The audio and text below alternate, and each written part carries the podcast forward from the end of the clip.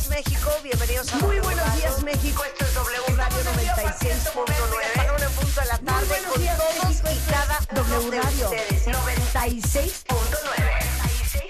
A las 10. Estamos al aire. Estamos al aire. Marta de baile en W 96.9 FM.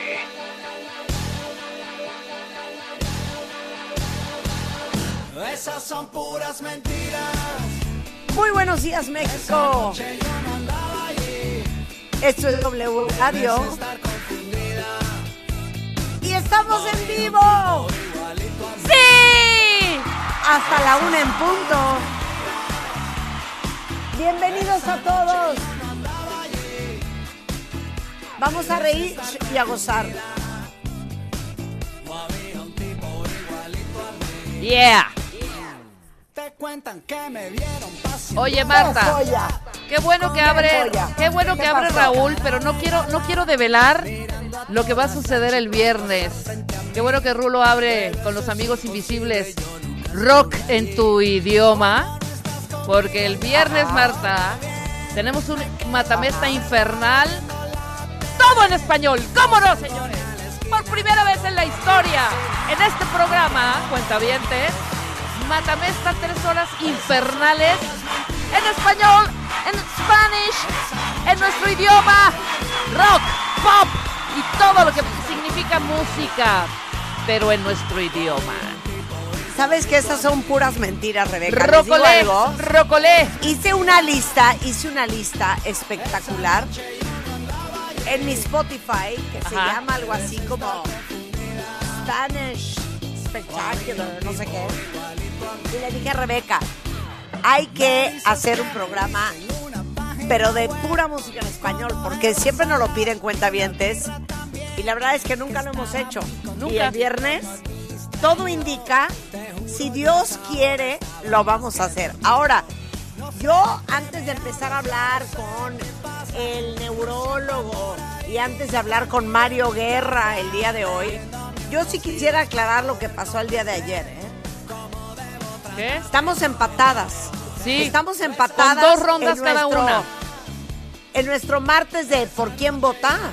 Y entonces dijimos que hoy íbamos a entrar con por quién vota. Exacto, exacto, La dinámica cuentavientes. cuentavientes es Rebeca pone una canción, yo pongo otra canción y ustedes llaman al 51 66 8900 01800 718 1414 y dicen por quién votan. Ayer acabamos empatadas. Quisiese yo saber quién se va a coronar el día de hoy. ¡Suéltala, Willy! Sí, ¿por quién vota? Sí, ¿por quién vota? Marta de baile abre las líneas. Llama. Marca ahora. Repito Ok, el muy bien, ¿les teléfono, repito claro? el teléfono, repito el teléfono 55 51 66 8900 y 800 718 14 14. Tienes que decir el 55 antes, Marta. 55 51 Te- te- 66 8900. Ok, te digo algo. Ahorita que te estoy oyendo en audífonos, tienen razón los cuentavientes. Sí, gritó. Gritas cañón. cañón, hija. Eso ya es un signo de ancianidad. ¿eh? No, no, no, esto es un signo de Como que ya no prendidez. te ¿Qué te oyes pasa? Este es un signo de energía. es un signo de energía. No, no es cierto. Ok, a ver, vas tú primero. Voy Suéltala. así, así de plano. Bueno, arranco con, Con esta. esta juega Rebeca. Venga. Esto es The Romantics. Hablando en tus sueños y hablando en tu idioma. Hablando en tus sueños. Venga, voten por mí. Como dice. Ok,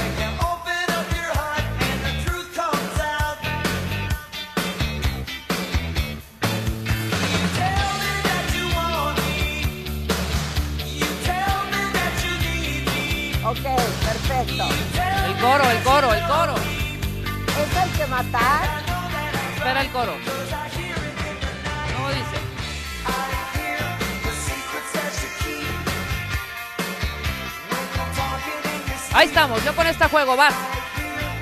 Muy bien. ¿Hay que matar? Hay que matar. Ok, yo voy con el rey de reyes del post-punk rock. Venga. Inglaterra, 1984. Suéltala, Rulo. Tú puedes. Mr. Billy Idol, Rebel Yell.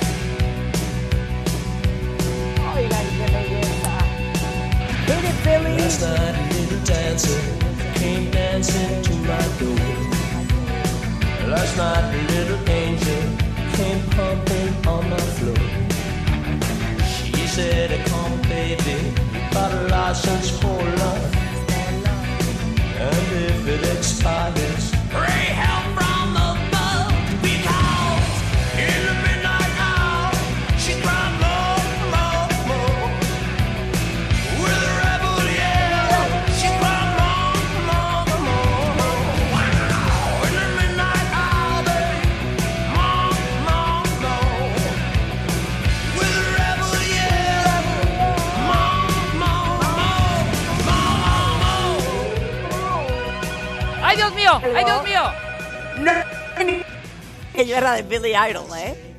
O sea, fan enferma, ¿eh? Fan, Fan. enferma, fan enferma. En Instagram, aunque ya es un hombre mayor. Muy bien. Hola, sí, ¿por quién vota? Buen día, por Rebeca Manga. Bueno. Muchas gracias. Venga, venga, venga. 1-0, 1-0. Ok, muy buenos días. ¿Por quién vota? Hola, voto por Buenos Marta. días. Mi nombre es Yareli. Gracias, mana. María de Los Ángeles, hoy es su cumpleaños. Te amo, tía. ¡Ey! Yareli, 1-1. Saludos, Venga. tía María de Los Ángeles. 1-1. Venga. Muy buenos días. Hola, sí, buenos, buenos días. ¿Por quién vota? ¿Por quién vota? Buenos días, soy Juan Carlos y voto por Rebe Manga. ¡Eso! ¡Venga! ¡Venga! ¡Venga! 2-1, 2-1, 2-1. O sea, esa, esa canción de The Romantics, si la conocen. Esto se viene aprendiendo, ¿cómo por no, eso. señores? Buenos días, A ¿sí, por ver. quién vota? Hola, por Marta. 2-2, esto se está poniendo muy, muy, muy álgido. Dos, dos, dos, dos, dos, dos.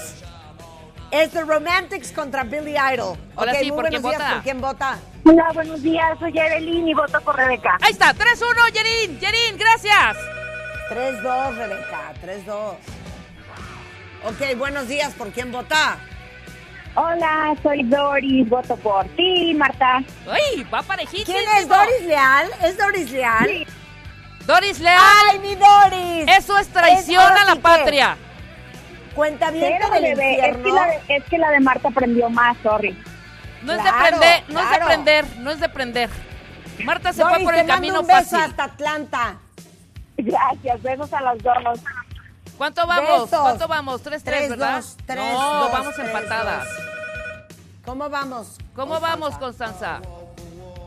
3-3, ahí está. Ok, buenos días, ¿por quién vota? Por Marta de baile, ¿cómo no? ¡Eso! Ok, 4-3, 4-3. Una más para llegar a 5. Sí, ¿por quién vota? Hola, este fue el voto por Marta. Se fue, se fue esta ronda. Ronda ganada por Marta de baile. Va. Muy bien, Por vamos eso, 3-1. pero- No, pues hay que Ya seguirle. acabamos, ¿no? Pues hay que seguirle, acabamos, hay ¿no? que seguirle, hay que seguirle. ¿Neta? Ya era el desempate. El que llegue a 3, el que llegue a 3. Ah, ¿neta? Ah, ok. Entonces vamos, dos rondas yo, una ronda tú. Exactamente. Exacto, esas Ok. son las cuentas. Entonces vas, échala. Voy. Súbale. Echa tu rola. ¿Cómo no? ¿Se acuerdan de esta? Ay, Was buenísima. not Was, was. not was.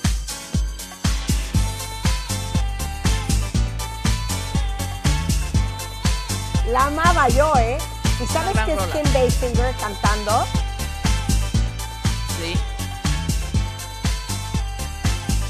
Shake your head, cuentamientos.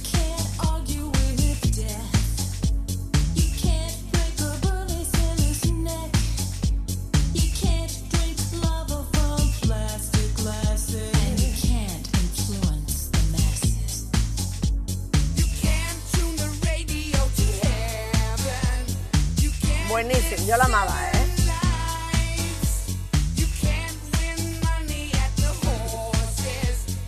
Ahí viene.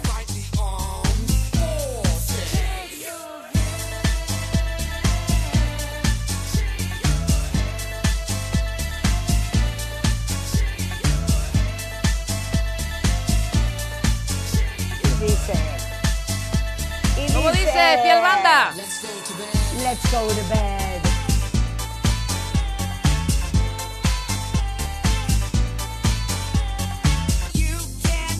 Vas, mátala, mátala, mátala. Buenísima. Ok, voy. Vas. Hace años no oigo esta canción y era lo máximo. Suéltamela, Rulo. Con esta voy yo. Mr. Philip Bailey, originalmente de Earth, Wind and Fire. En la batería, ex Genesis, Phil Collins. Y esto que se llama Easy Lover.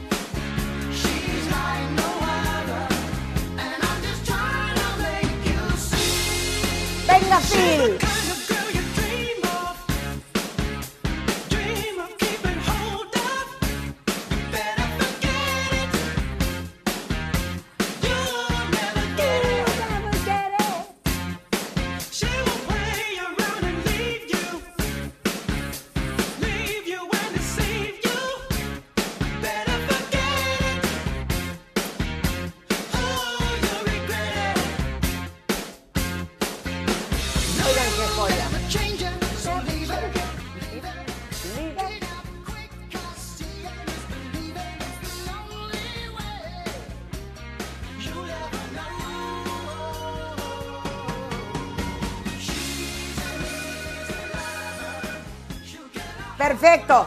Ok, entonces vamos. Was Not Was contra Phil Collins y Philip Bailey. Exactamente. Ok. Muy buenos días, cuentaviente. ¿Por quién vota?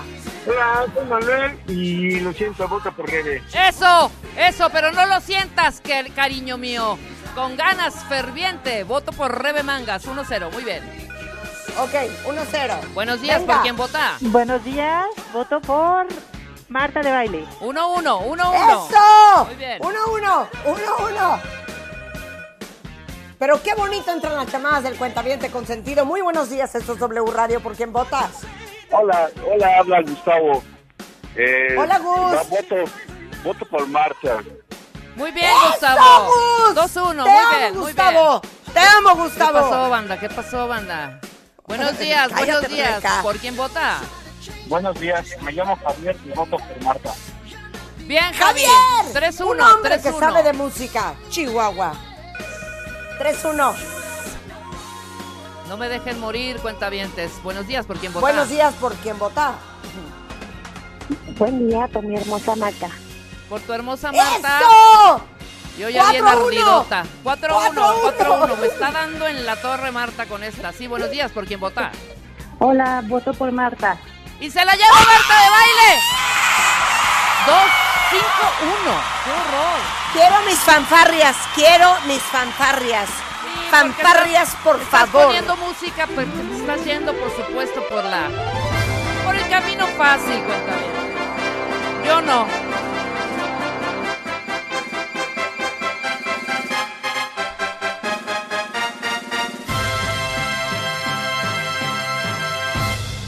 ¡Eso es! En este momento, en este momento, quiero dar unas palabras a mi público cuentaviente Al público conocedor. y, y pues mandarlos con esta bonita canción. Quiero agradecerle a mi manager. No, no, esa no es, esa no es. A ver, ¿cuál es? Ahí está. Ahí está. Quiero agradecerle a mi manager, a mi familia, a mi esposo que siempre me apoya, a Rebeca por ser una gran contrincante, Nos ponemos a trabajar regresando del corte cuentavientes. Esto es W Radio 96.9 y esto es Elton John. ¡Súbele!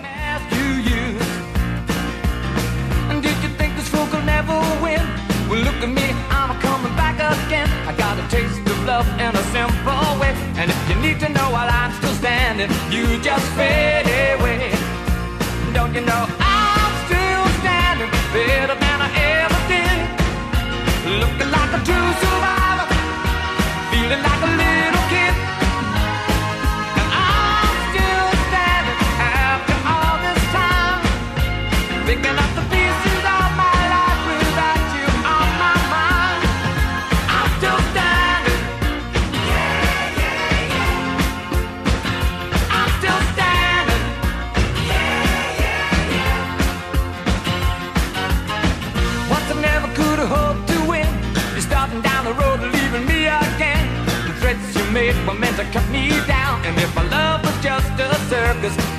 you'd be a clown by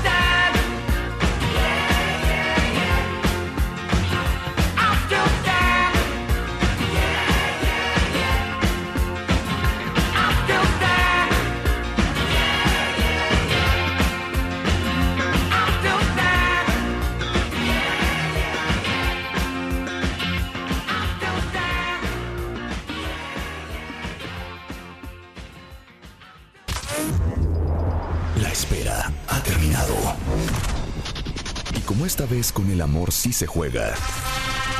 Cásate con Marta de Baile 2022. The Game Show. Abre inscripciones. Dale clic a martadebaile.com o wradio.com.mx. Y cuéntanos la historia de amor más increíble y creativa. No olvides pegarle una foto en donde tú y tu pareja estén juntos. Esta vez, la boda que siempre soñaste puede ser tuya. Cásate con Marta de Baile 2022. The Game Show. Solo por W Radio. Permiso de gobernación de GRTC, diagonal 0695, diagonal 2022. Bueno, ahora sí nos vamos a poner a chambear cuentavientes, pero te digo una cosa, Rebeca, sientas triste porque perdiste. No, Porque yo siempre pierdo el matamesta. te voy a decir algo, Marta, y lo digo de corazón. Exacto. Primera vez que gano. Pusiste muy buenas rolas, la verdad. Muy buenas rolas, la neta. Yo, yo no me fui por lo fácil. Nada más eso te quiero decir. Lo pago. The Was Not Was, que es lo máximo. Sí, pero que no, que no, creo que no prendió tanto. Creo que las tuyas, las dos que pusiste, sí eran mega prendidas. Muy bien, Marta, por eso. Así te quiero ver en el próximo Matamesta este viernes, que es solo en español. A ver de qué cuero salen más correas. nada. Oigan, ¿alguien de ustedes últimamente se siente a veces mareado, como que no pueden hablar bien, cara entumida? Les digo una cosa, hay una cosa que se llama ictus, eh, o como común y erróneamente lo llamamos, derrame cerebral. Y hoy, Win Chiquete platique sobre las señales del ictus y qué hay que hacer. Erwin Chiquete es médico internista, es neurólogo, doctor en, en medicina del Departamento de Neurología y Psiquiatría del Instituto Nacional Médicas y Nutrición, Salvador Subirán, miembro del Sistema Nacional de Investigadores, profesor del posgrado de Ciencias Médicas de la UNAM. O sea, el señor es una eminencia. Y no saben la felicidad que me da cuando me entero, porque el otro día me habló un amigo, Erwin, que escuchó su hermano el programa que hicimos sobre el síndrome Guillain-Barré y me dijo, cuando mi hermano oyó todos los síntomas, dijo, yo siento que eso es lo que tengo. Fue Queen y corte A, sí, le dijo, sí, tiene síndrome de Guillain-Barré, lo agarraron bastante temprano, pero cuando pasan esas cosas, nos encanta siempre que nos compartan sus descubrimientos que aprenden en este programa, pues hace todo el sentido lo que hacemos todos los días aquí en W Radio de 10 a 1. Así es que bienvenido, Erwin. Y sé que muchos cuentavientes eh, te fueron a ver por migraña mal diagnosticada, etcétera, etcétera, ¿no? No, y hay un cuentaviente también, ¿te acuerdas del cuentaviente Fernando eh, Erwin? Que Sí, claro. literalmente le salvaste la vida. Él llegó con un ictus. Sí, bueno, muchas gracias. La, la verdad es que este, te escuchan muchas personas y, y también pasó hace un par de semanas que un colega me dijo que por, me dice, mira, un paciente llegó conmigo a- a- al hospital, a urgencias. Yo estaba de guardia en el rol y llegó a un hospital privado de urgencias, pero eh, llegó reconociendo síntomas que tú habías mencionado en uno de los programas. Al final eh, se trató de una neuropatía y bueno, eso es lo que, lo que, lo que lo llevó a buscar atención a urgencias. Se trataba de un síndrome de Guillain-Barré. No, qué maravilla. Es que les digo una cosa, como siempre les he dicho, nuestra chamba es darles a ustedes la información y las herramientas para que ustedes tomen mejores decisiones sobre su salud. Y la verdad es que, Erwin, la Organización Mundial de la Salud dice que las enfermedades vasculares cerebrales, pues es la segunda causa de muerte en el mundo. Y, y son cosas que son tan ajenas a la información que tenemos que de repente podemos no darnos cuenta qué es lo que tenemos o no reconocer los síntomas. Una de cada cinco pacientes muere y tres de cada cinco quedan con secuelas por el ictus. Entonces, explícale a todos qué es el ictus. El ictus es un término que utilizamos nosotros ya como intercambiable. Eh, en España ya se usaba desde hace mucho y nosotros lo empezamos a adoptar hace algunos años para acá como un sinónimo de la palabra stroke en inglés. Entonces, algunas personas dicen, ah, es que yo tuve un abuelito que vive en Estados Unidos y le dio un stroke. Entonces, para nosotros es un término muy sencillo, una sola palabra. Ictus es un stroke. ¿Y qué es un ictus o un stroke en inglés? Bueno, un ictus es un, vamos a llamarlo entre comillas, accidente vascular. ¿Qué es lo que pasa con ese, ese eh, accidente vascular? Vascular, recordando, se refiere a los vasos sanguíneos, arterias o venas. Así que un accidente vascular es un, eh, es cuando se tapa una arteria o se rompe una arteria. Entonces, si se tapa una arteria, esto va a originar un infarto cerebral, así como el infarto del corazón que da porque se tapa una arteria del corazón. Bueno, pues también se pueden tapar las arterias del cerebro y dar un infarto cerebral. Pero también puede ocurrir una hemorragia cerebral, que ese es propiamente lo que nosotros conocemos como derrame. Lo que pasa es que a veces se generaliza y se dice derrame, pues por decir cualquier otra cosa que pasa con las arterias del cerebro. Sin embargo, el, el término específico derrame se refiere a cuando se rompe una arteria y se forma un coágulo, pero no dentro del vaso, no dentro de la arteria, sino fuera. Eh, y entonces esa hemorragia origina pues diferentes eh, problemas. Entonces nosotros vamos a tener signos y síntomas de cualquiera de las dos, ya sea de un infarto cerebral o de una hemorragia cerebral, dependiendo la zona, es decir, la parte del cerebro que se afecta y la extensión de la lesión. Es decir, lesiones chiquititas pues son síntomas probablemente muy chiquitos, incluso asintomáticos. Muchos pacientes, por ejemplo, incluso con migraña que hacemos imagen, vemos infartos cerebrales pequeños porque hasta el 40% de las personas con migraña tienen infartos cerebrales asintomáticos. Y entonces a veces esos se, pueden llegar a sorprender cuando nosotros vemos, eh, les mostramos la imagen y se sorprenden porque dicen, bueno, este, pero yo nunca tuve ningún síntoma de ese infarto cerebral. Sí, no todos los infartos cerebrales dan síntomas, pero cuando los dan, eso es una causa importante de discapacidad y como bien lo dijiste a nivel mundial, es la segunda causa de muerte a nivel general. Ok, a ver, entonces, déjame recapitular. En el cerebro tenemos miles de vasos y arterias.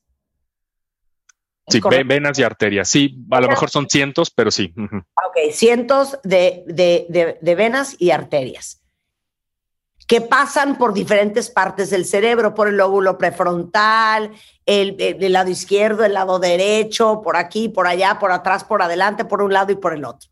Exacto. Cuando se te bloquea o cuando se te rompe, es un infarto cerebral.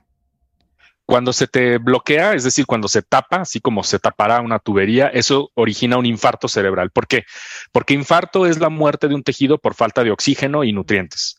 Y como la, sangre que portan las arterias, que llevan las arterias, tiene oxígeno y nutrientes, pues evidentemente cuando se tapa una arteria, pues ya no le llega oxígeno y nutrientes a ese, a ese tejido y se seca. Pensemos como otro ejemplo puede ser un arroyo, un río y una tierra la parcela a la que no le llega el riego, pues se seca.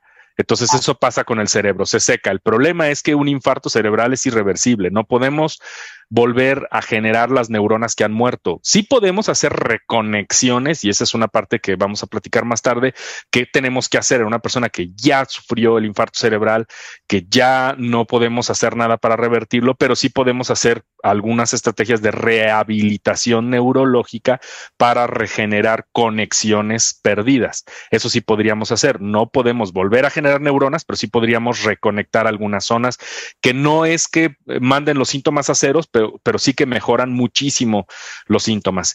Y cuando se rompe una arteria, cuando se parte, digamos, se abre la pared del vaso, se derrama la sangre fuera de la arteria y a eso es a lo que le llamamos derrame cerebral. Varios, este, eh, personas muy conocidas, artistas, este, gente de, de el medio del, del, deporte y del espectáculo han sufrido derrames, este, eh, y, y, y recientemente hemos tenido varios ejemplos.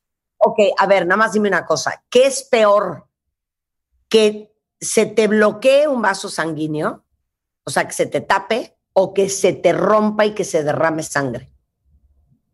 Eh, es, es, más mortal, siempre es peor. Coger uno. Sí, la sangre, que se rompa, que se rompa y que cause un derrame. Esa, la, la, la hemorragia, en cualquiera de sus formas, hemorragia subaracnoidea o hemorragia dentro del eh, tejido cerebral, que le llamamos hemorragia intracerebral, son muy mortales. Por ejemplo, Cerati tuvo una hemorragia subaracnoidea porque se le rompió un aneurisma, ah. un derrame. Eh, entonces, Carmen Salinas tuvo una hemorragia intracerebral porque tuvo una rotura de un vaso, pero dentro del cerebro, y entonces la sangre se le acumuló en el parénquima cerebral, es decir, en el tejido del cerebro. Eso es parénquima, el tejido que forma un, un, un órgano. Ahora, dime una cosa. ¿Por qué te pasa esto? Esto pasa, el principal factor de riesgo, este, y eso es, eso es terrible, es la hipertensión arterial. Y digo que es terrible porque en México, como, como ya lo has mencionado tú en otros programas con otros invitados, la hipertensión arterial es el asesino silencioso. ¿Y por qué es el asesino silencioso? Porque no duele, no se siente, no da síntomas claros hasta que ya se rompió una arteria, hasta que ya originó un problema. En el Inter, nosotros estamos meses o años sin ningún síntoma y nuestras arterias están empezando a dañar de a poco. ¿Y por qué también decimos que es el asesino silencioso? Porque en México la prevalencia de hipertensión arterial es de cerca del, es de alrededor del 40%, pero solo la mitad saben que son hipertensos. La otra mitad andan por ahí por la vida con la hipertensión, con la presión alta sin saber que son hipertensos. Claro, a ver, es que, es que tengo una, una, tengo una analogía muy buena. Me imagino que las paredes de estas arterias y de estas venas deben de ser delgadas y frágiles. O sea, pienso, es como imagínense ustedes un cucurucho de, ¿de qué será? De, de, un cartón muy delgado, como el cucurucho del papel de baño. Ahora saquen una Karcher y métale un trancazo de agua a presión a ese cucurucho. Evidentemente se va a romper. Me imagino que la presión arterial sube la presión con la cual circula la sangre por las venas y las arterias del cerebro y eso hace que sea mucho más fácil que se rompan. Así es. Y aparte pasa otra cosa, la misma presión arterial con el paso del tiempo va endureciendo las paredes de las arterias, porque claro, las arterias se defienden de esa presión alta y de alguna manera empiezan a cambiar su estructura.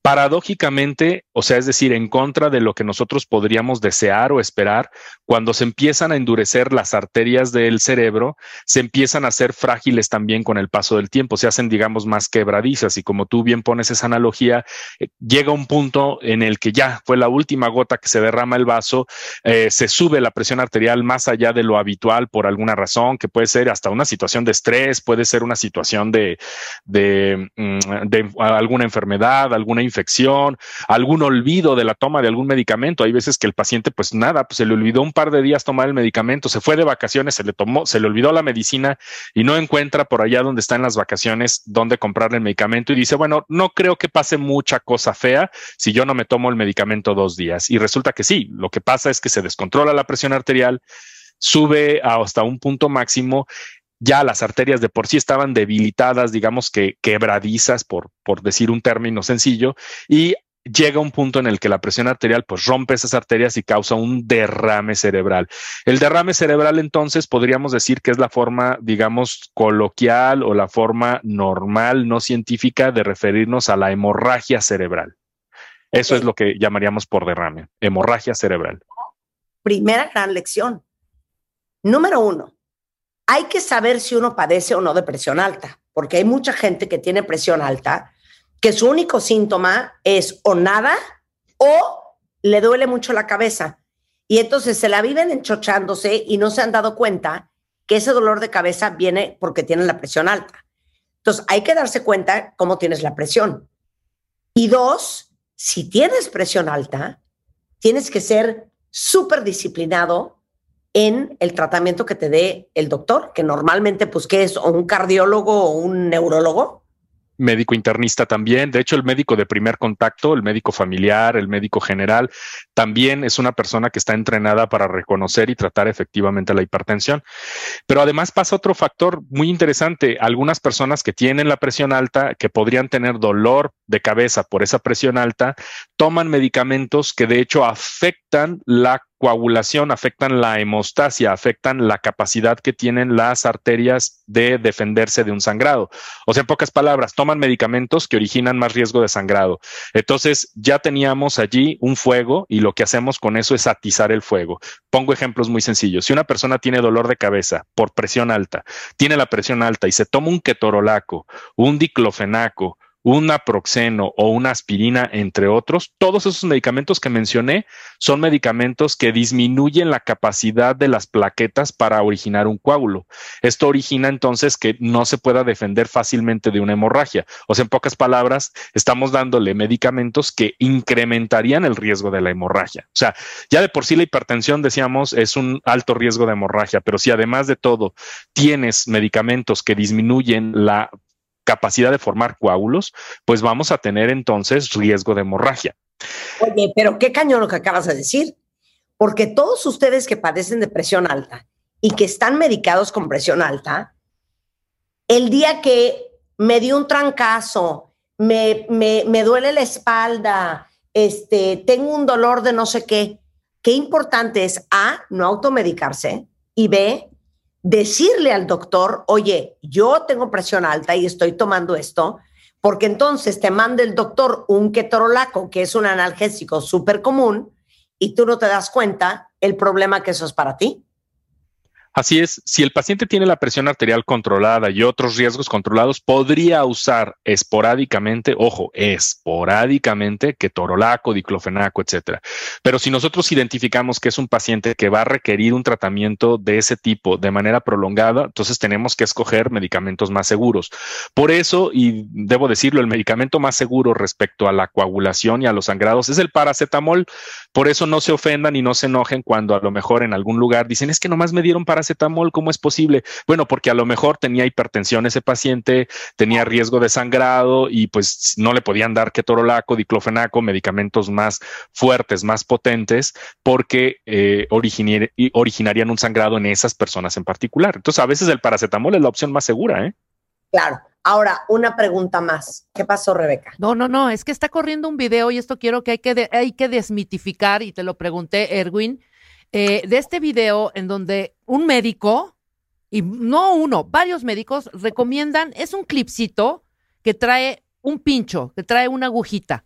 Entonces, dice que en estos casos en los que puedas tú presentir o presumir que realmente, efectivamente, tienes la presión alta en esos momentos y sientes los mareos y todos estos eh, síntomas que pueden provocar un ictus, pincharte cada uno de los dedos, o sea, y muestran cómo pínchese un dedo, luego el siguiente dedo, y, y es justo este clipcito que tiene un nombre, es una aguja, ¿no? Y lo comentamos, ¿te acuerdas, Irving? Ervin? Sí, sí, sí.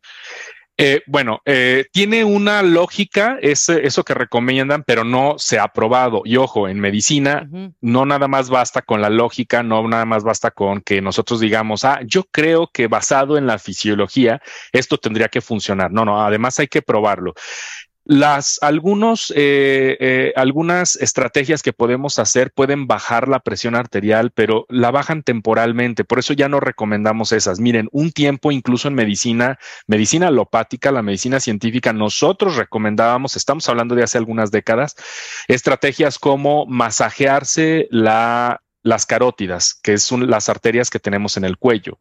Entonces, más o menos unos cuatro dedos por debajo del ángulo de la mandíbula está una zona que se llama eh, cuerpos carotidios y que cuando nosotros lo, lo masajeamos, sí que se observa que baja poquitito la presión arterial y la frecuencia cardíaca.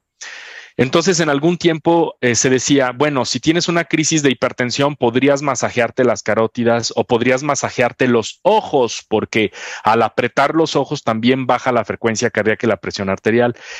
Para ser honestos, también el picarte en algunas zonas, como en ese clip que mencionan, podría bajar la presión arterial, pero les tengo malas noticias, la baja por algunos segundos a minutos. ¿Ves? Luego de ello, luego de ello vuelve a subir. Entonces nosotros ya no estamos recomendando desde hace décadas que la gente se masajee los ojos ni que se masajeen el, el cuello. Lo mejor que puede hacer una persona que ha identificado que tiene la presión arterial alta o que tiene estos síntomas es acudir con el médico o si ya tiene, acudir a urgencias de preferencia y ahorita vamos a mencionar cuáles son los datos de alarma para acudir a urgencias.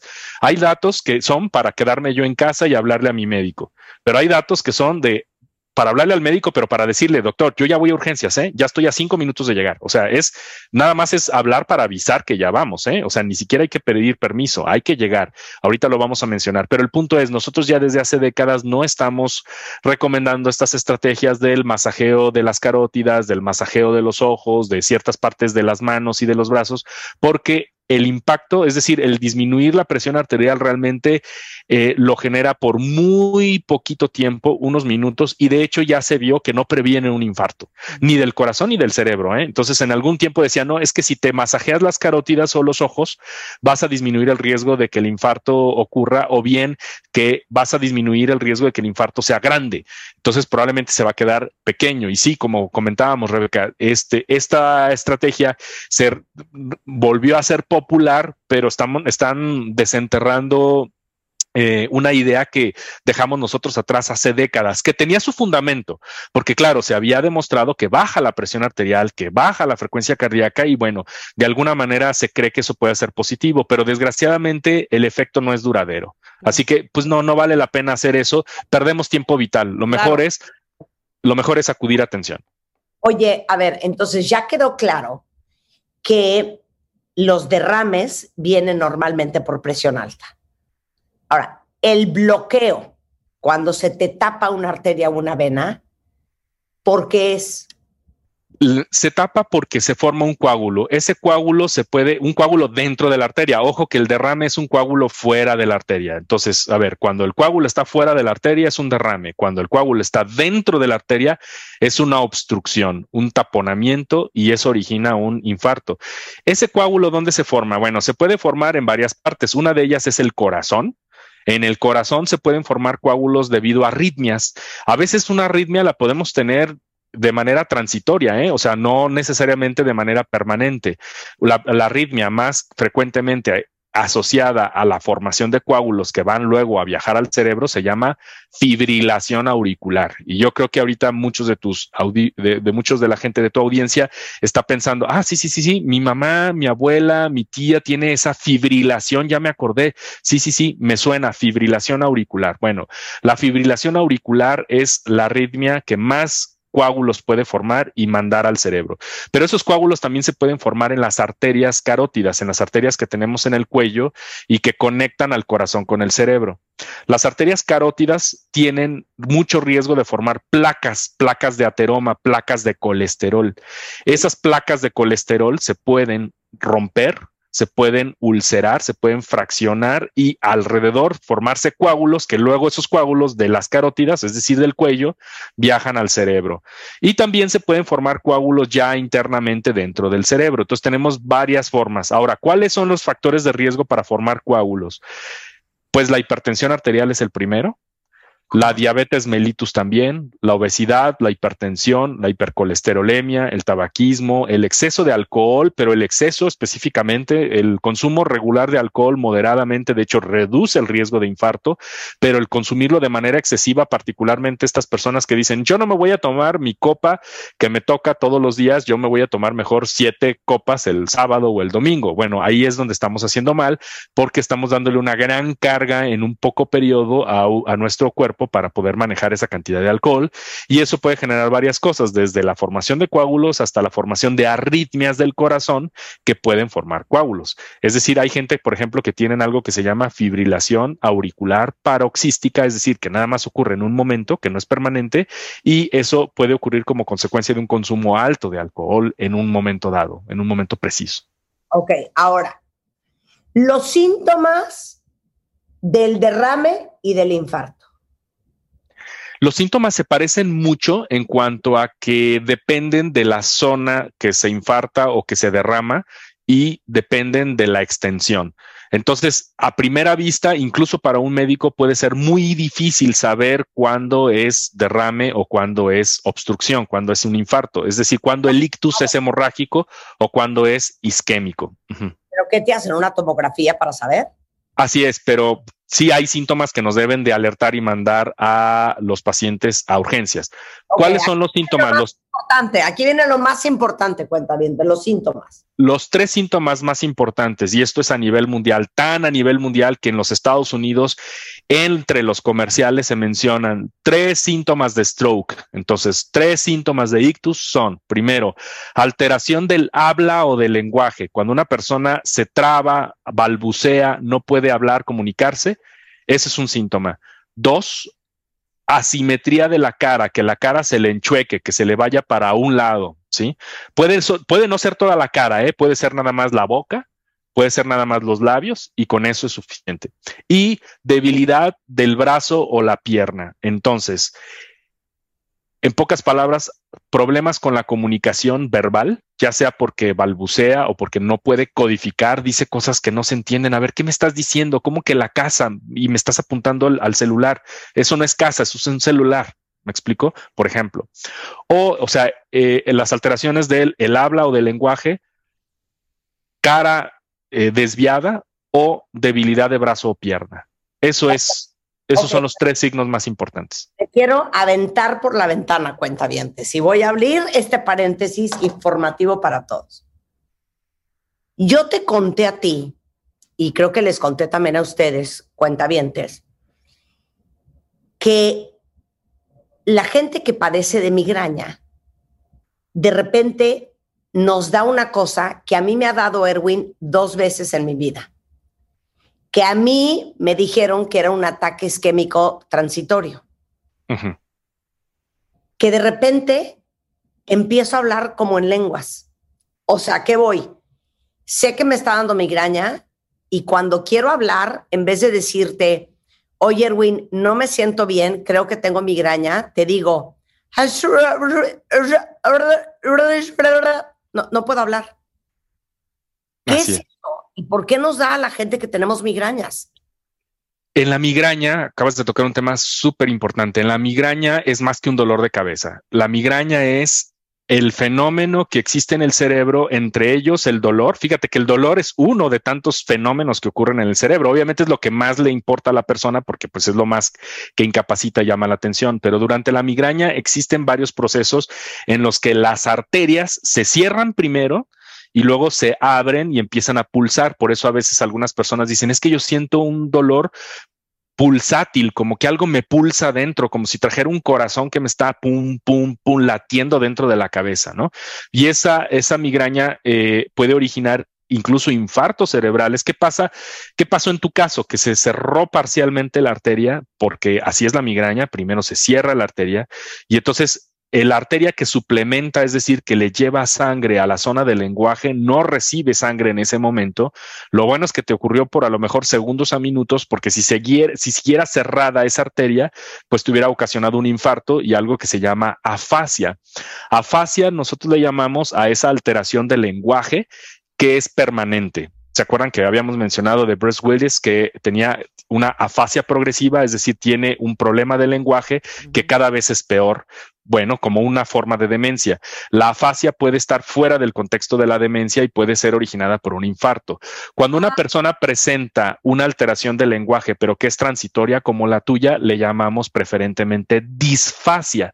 Es decir, el paciente presenta una afasia, pero por segundos a minutos y luego se revierte y ya no le queda ningún otro síntoma. Tú te comunicas perfectamente ahorita, pero no lo hiciste en los segundos o minutos que te duró ese episodio. Eh, no sé cuánto te duró, a lo mejor nada más unos segundos, ¿cierto?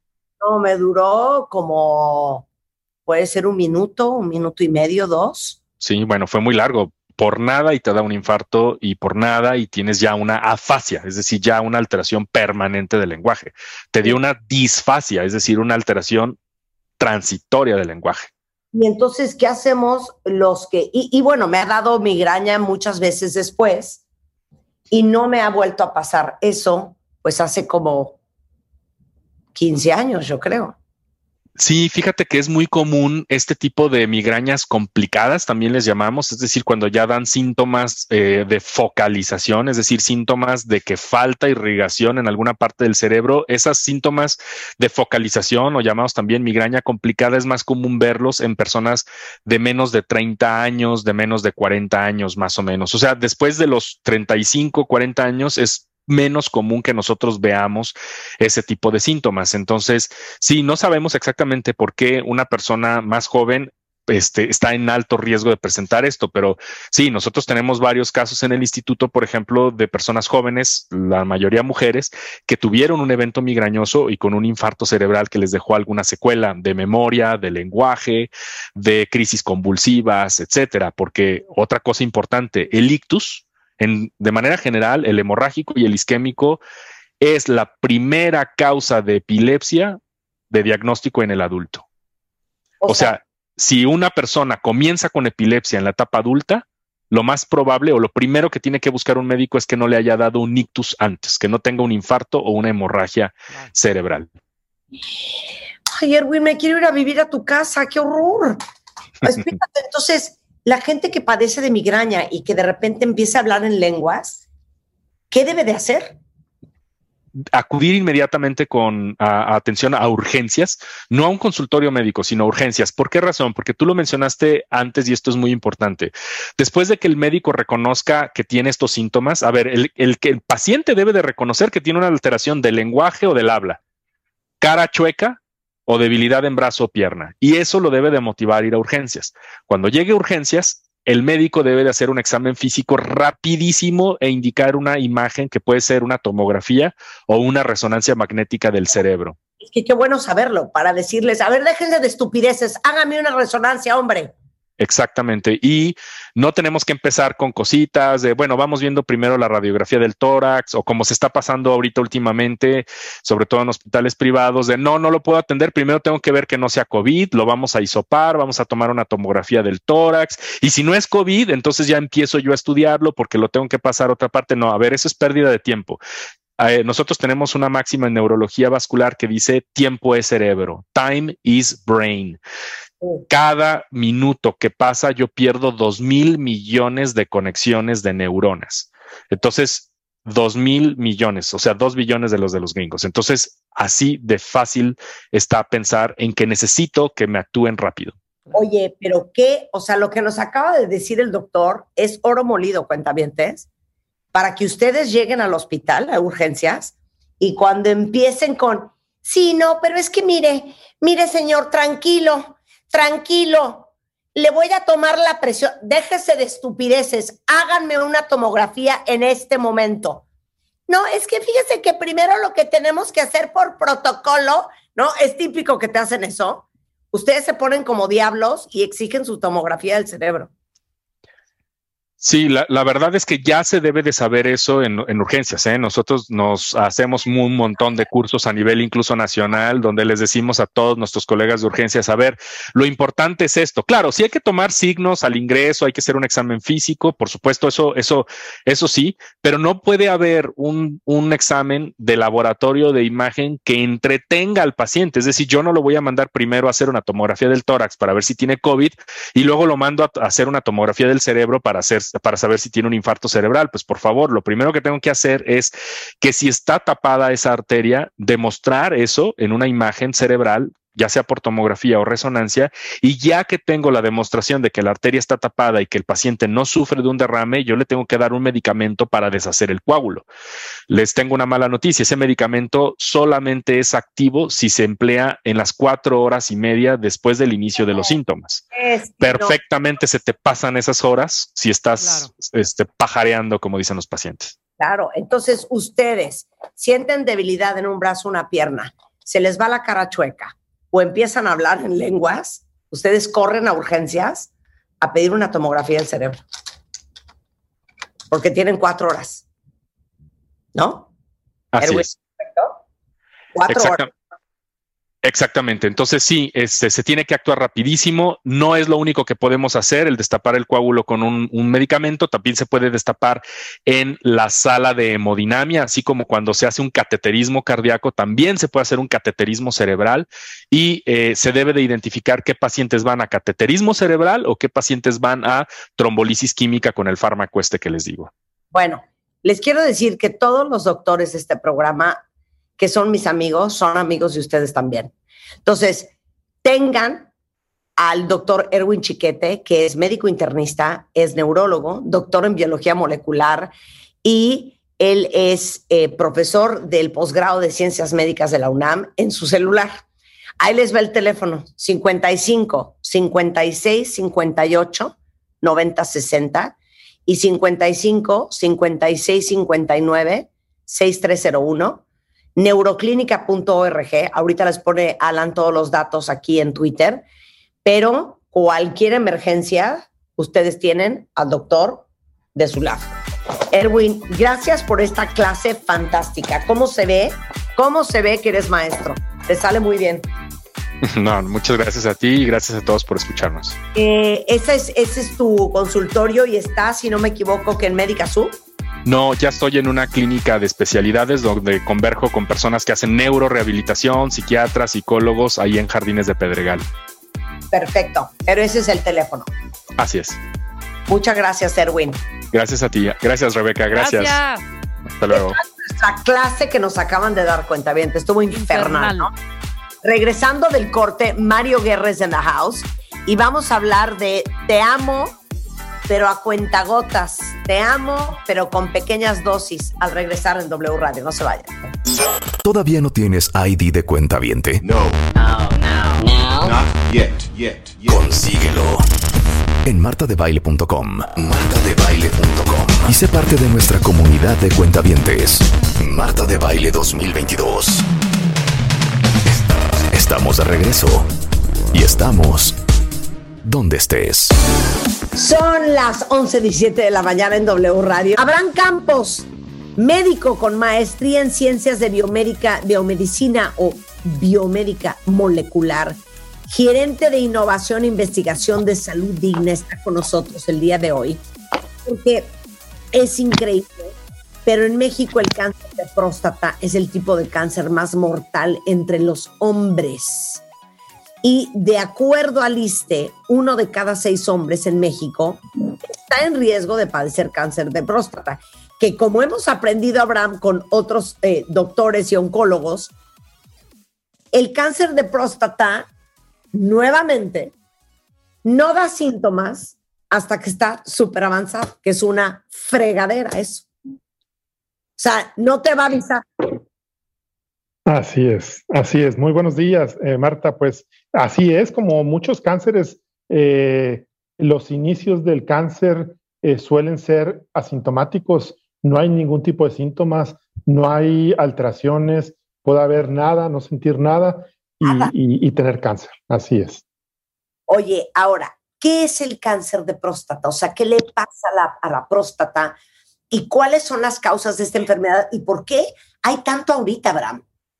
Con gusto, te platico. Eh, el cáncer de próstata es un crecimiento acelerado de las células de esta glándula que llamamos próstata eh, de una manera acelerada, sin alguna razón, eh, o puede ser por ciertos factores. ¿Qué es lo que lo puede desencadenar? Principalmente los factores genéticos. no existe como tal una receta o un dato preciso o exacto que te diga si tú tienes estas características vas a tener cáncer, no, pero pudiera haber alteraciones genéticas que pudieran desencadenarlo en algún momento. Entonces, el cáncer es eso, es un eh, eh, crecimiento acelerado de, células y de pronto uno empieza a crecer la, próstata y uno puede empezar a tener síntomas urinarios, malestar al orinar, eh, que se queda uno con las ganas de orinar, orinar por las noches, incluso hasta orinar sangre, ¿no? Pero ya en estados más avanzados. O sea, ya el otro día hablábamos con un urólogo de otra cosa y llegó un Twitter que decía, este, oye, mi pipí me sale rosa, ¿qué hago? Nos quedamos horrorizar, ¿cómo que qué haces? Sal corriendo al doctor. Entonces, obviamente, si el pipí es rosa, no es una buena señal, ¿eh? no es una buena señal porque probablemente es sangre. Ahora, dime una cosa, como decimos nosotros en cáncer de mama, Abraham, eh, ¿cómo lo viven ustedes en salud digna? Las probabilidades de que te dé cáncer de mama son altísimas solo por ser mujer. Próstata. Así es, igual el cáncer de próstata. Obviamente el ser hombre, pues eh, la glándula prostática solamente se encuentra en los hombres, entonces solamente este cáncer se presenta en los hombres.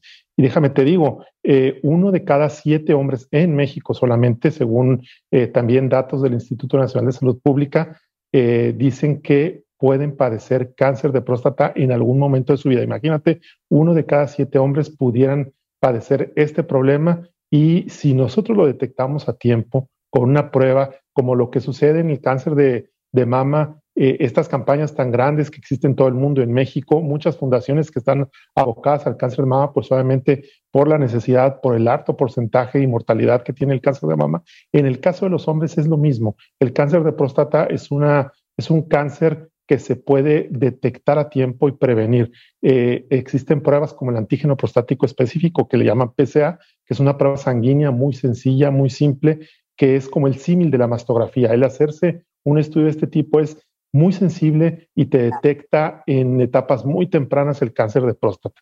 A ver, eso es el primer gran mito, cuentavientes. No crean que para checarse la próstata tienen que pasar ese examen rectal horrendo, incómodo y muy penoso para muchos hombres. Eso ya es cosa del pasado, porque los doctores, y eso es algo que aprendimos en el programa, se dieron cuenta, Abraham, que pues el tacto pues era muy subjetivo, ¿no? No es lo mismo está duro o grande para mí que está duro y grande para ti. Entonces, existe en salud digna esta prueba que se llama antígeno prostático específico, PSA, y es un examen, Abraham, de sangre, como decías. Así es, es un examen muy sencillo, un examen que te lleva 10 minutos hacerlo, tener el resultado el mismo día y efectivamente, eh, el tema del tacto rectal es algo que cuando va a consulta con el urologo, pues seguramente será necesario como cuando vas y te duele la garganta y tienes que abrir la boca y te ponen una batelenguas y es algo a lo mejor molesto. El antígeno prostático es tan sensible que antes incluso de ser detectado a través de un tacto rectal, pudiera darnos datos de que ya hay algo en la próstata, de que hay que hacer algo e incluso hacer otros estudios. Entonces, es muy importante hacer este estudio antígeno prostático específico cada año. Todos los hombres arriba de 40 años, importantísimo hacerse este estudio y poder detectar si hubiera algo en el resultado que estuviera fuera de los rangos, inmediatamente hay que ir al médico. Inmediatamente es preciso hacerlo. Oye, entonces, arriba los 40 años, Abraham, cada año. Así es, cada año tenemos que hacerlo, como si fuera la mastografía, igual, una vez al año. Es más, es más, háganlo en conjunto. Vamos a Salud Digna, yo me hago la mastografía y el ultrasonido, tú hazte el examen de próstata, mi amor.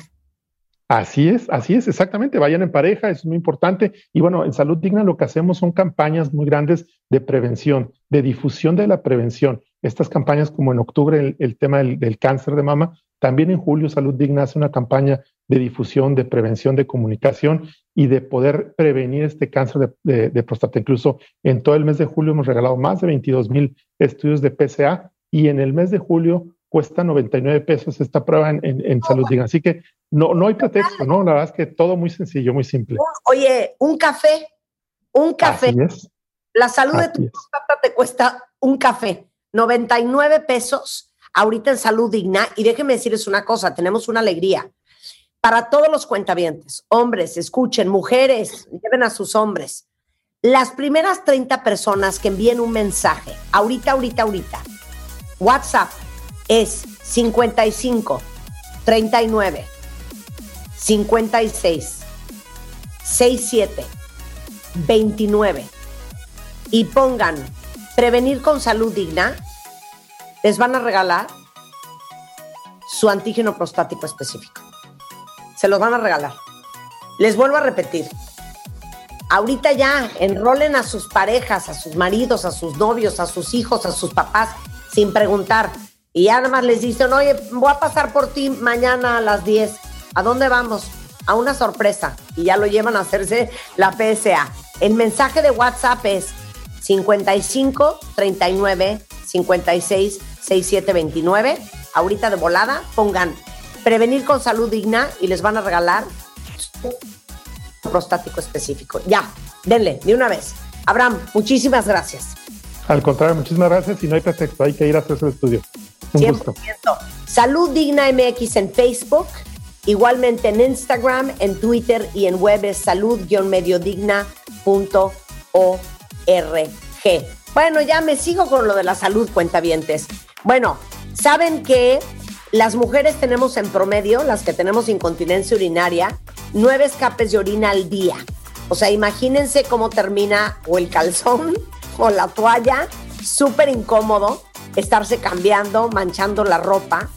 Y una toalla para menstruación no sirve para absorber pipí, tampoco el papel de baño hecho rollito.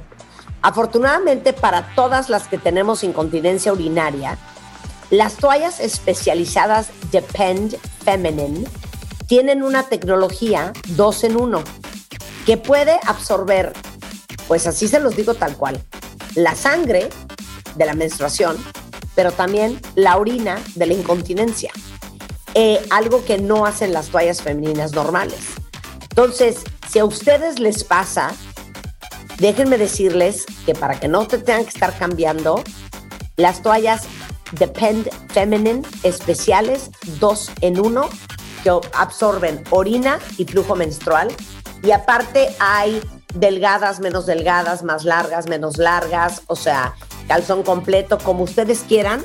Tienen una serie de productos increíbles para que vean todo lo que ofrece Depend. Ahí viene el rockstar del amor y vamos a hablar.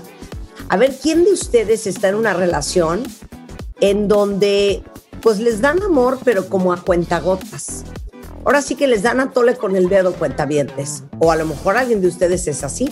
Nada más les tengo que decir dos cosas muy preciosísimas antes de continuar. A ver, ¿cuántos de ustedes creen que hay películas que son mejores en español? O películas que ya cuando las traduces a inglés, por ejemplo, ya, ya no es igual. Y hay, ahora sí que muchos dicen que las infantiles son mucho más chistosas que en inglés.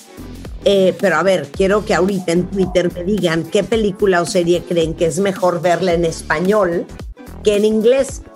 Y en lo que me contestan les cuento eh, que datos de la plataforma CTV en Latinoamérica, que se llama The Future Forward, revelaron que 7 de cada 10 mexicanos usan una plataforma de streaming diario. Muchos aman los contenidos en español. Y si ustedes son parte del grupo que prefiere ver series o pelis en español, les cuento que ya existe la nueva plataforma de streaming, contenido 100% en español para toda la familia, se llama VIX Plus. Este, y no saben lo increíble que está. Para que se den una idea, desde las series originales, novelas, estrenos de películas exclusivas, noticias 24 por 7, deportes premium en VIX Plus y va sin costo cuando ustedes contratan un paquete con internet más Easy TV y lo pueden hacer a través de easy.mx o llamen al 800 120 4000. 800 120 4000. Eh, con esto hacemos una pausa. Regresando, a ver, ustedes están en una relación en donde dan o les dan amorcito, pero a cuenta gotas. De eso vamos a hablar regresando con el rockstar del amor. No se vayan. Síguenos en Instagram. Marta de Baile. No te pierdas lo mejor de Marta de Baile, dentro y fuera de la cabina. Marta de Baile 2022. Estamos de regreso. Y estamos donde estés. A ver, Mario, ¿qué rollo traes ahorita con el amor a cuentagotas? Ándale, exactamente. Mira, es que esta forma parte de una trilogía que estamos haciendo. Ya la semana pasada hicimos Te amo pero no confío. Hoy vamos a hacer Te amo pero en pequeñas dosis, en una trilogía que hable de amores retorcidos, ¿no? Entonces, pues exactamente, eso de amar a cuentagotas, eso de amar en pequeñas dosis, pues ya por definición suena raro, ¿no? Porque se supone que el amor fluye, que el amor está, ¿y por qué habría que dosificárselo a alguien? ¿O por qué habría uno de dosificárselo a uno mismo si el amor por definición es placentero? Claro. ¿Qué sería amar en pequeñas dosis? Miren, es una forma de amar, y ahorita vamos a hacer la distinción entre lo que es amor y amar, que es diferente. Es una forma de amar con restricciones. Y estas restricciones pueden ser de tiempo o presencia. Por ejemplo, si estás con una persona en una relación, pero luego se separan y se ausentan por algunos meses, pero luego se extrañan y se vuelven a ver y están juntos por unos meses, pero luego se pelean o se disgustan y vuelven a separarse por otros meses, pues están en una relación intermitente. Son estas ausencias por largos periodos de tiempo y solamente estoy contigo de vez en cuando, pero de vivir juntos, realmente de vivir juntos, ni hablamos. ¿Por qué? Porque solamente te amo, pero en pequeñas dosis. O puede ser todavía más pequeñas dosis, intermitencias más cortas, como cuando, ejemplo, tu pareja, estás con tu pareja, vives con ella, pon tú o no, pero entonces está un rato contigo, pero de pronto haz de cuenta que le pica la pulga, que ya acabó de estar, que te dice, sabes que ya me voy, sabes que este, tengo trabajo, tengo cosas que hacer, ahorita vengo, voy a sacar al perro, a pasear al perro, y, no pueden fluir bien, como que se enfrasca en otras actividades, solamente está contigo lo necesario, y de pronto parece que si pudiera decirnos, diría algo así, sabes qué, ya acabé de estar, ahorita ya acabé de estar, ya no me siento a gusto, este, y, y ya me voy, ¿no? Eh, de pronto están viendo una película, a media película ya me voy, o acaba la película y tú, bueno, pues vamos a tomarnos un cafecito. No, no, no, ya me voy porque mañana me tengo que levantar muy temprano y haz de cuenta que de pronto le agarra la prisa por no estar. O puede ser también una, una eh, dosis de atención. Vamos a pensar que no se va porque viven juntos, que no se va a otra recámara, a otra habitación, pero haz de cuenta que, que de pronto parece que no está, que está como ausente, que está como en otra parte, que su cuerpo está allí, pero la persona no está, está un tanto fría, está un, un tanto distante. O finalmente, estas dosis podrían ser de actos románticos. A lo mejor sí está, sí se involucra, pero se involucra en cuestiones más bien prácticas. Es decir, parece que no tienes queja, porque es buen papá o buena mamá, es buen proveedor o proveedora, es hasta presente y van a las reuniones familiares y nunca te dice que no. En apariencia parece que no tienes nada que quejarte, salvo que cuando llegan las expresiones de amor o de afecto, no es que haya un franco rechazo, es que parece ser que no son tan bien recibidas o no son tan correspondidas. Recordemos los cinco lenguajes del amor. O sea, a lo mejor cuando te abrazas, no es que te diga no me abraces, es que como que la persona se pone más tiesita y como que, eh, como cuando tú dices cosas bonitas, ay, mi amor, te extraño, te quiero, y la otra persona contesta nada más, yo también. Y dices, híjole, me gustaría un poquito más, ¿no? Que le echara más ganitas. O cuando tú estás este, muriéndote por la persona, eh, por saber dónde está y, y la persona cuando tú te ausentas, pues ni te marca ni pregunta, tú vas y vienes y la otra persona se de cuenta que nunca te fuiste a ninguna parte. Entonces, e, este, este tipo de no correspondencia también puede ser como que el amor está dosificado, como que sí estás, pero no estás, pero cuando no estás, pues haz de cuenta que ni me extrañas y ahí se vuelve todo raro. Entonces, dije hace un momento, hay una diferencia entre el amar y el amor. El amor es lo que sientes por una persona, es como un impulso que te mueve a acercarte a alguien. Ese es el amor. El amar es la forma de expresar el amor que sientes. Digamos que es la forma del amor. mejor dicho, la forma que le damos al amor. Entonces, no importa cuánto amor estemos diciendo que sentimos, si nuestra forma de amar no transmite seguridad, permanencia, cercanía, reciprocidad, pues la otra persona con justificada razón puede decir, oye, ¿sabes qué? Yo no me siento amado o no me siento amada. Claro, claro. Entonces, acá hay quien ama, vamos a irnos a los extremos, hay quien ama a chorros y hay quien ama a cuentagotas. Quien ama a chorros, pues igual que un chorro te puede llegar a ahogar. Y quien ama a cuentagotas, te puede dejar sediento. Entonces, también en el amar, no en el amor, en el amar, las dosis son importantes. Por eso hablamos de esta trilogía que habla de relaciones retorcidas o tóxicas de alguna forma, pues porque demasiado de algo siempre es demasiado y muy poco de algo nos deja en carencia. Pero Mario, una pregunta. O sea, el muy poco de algo, esa persona que tú conociste al principio en esta relación, desde el primer date, ¿así era también a cuentagotas? ¿O se fue transformando esta relación? Ajá. Que al principio, pues, hay de dos. y después, pues, nanáis. Hay de dos. Pudo haber empezado aparentemente muy bien, y después pudo haber cambiado. ¿Por qué pasa esto? Porque cuando llega el momento de intimar más, el momento de compromiso, las personas, algunas personas le huyen a esto y ya no quieren al principio, como estamos empezando, y no hay compromiso, pues me puedo soltar.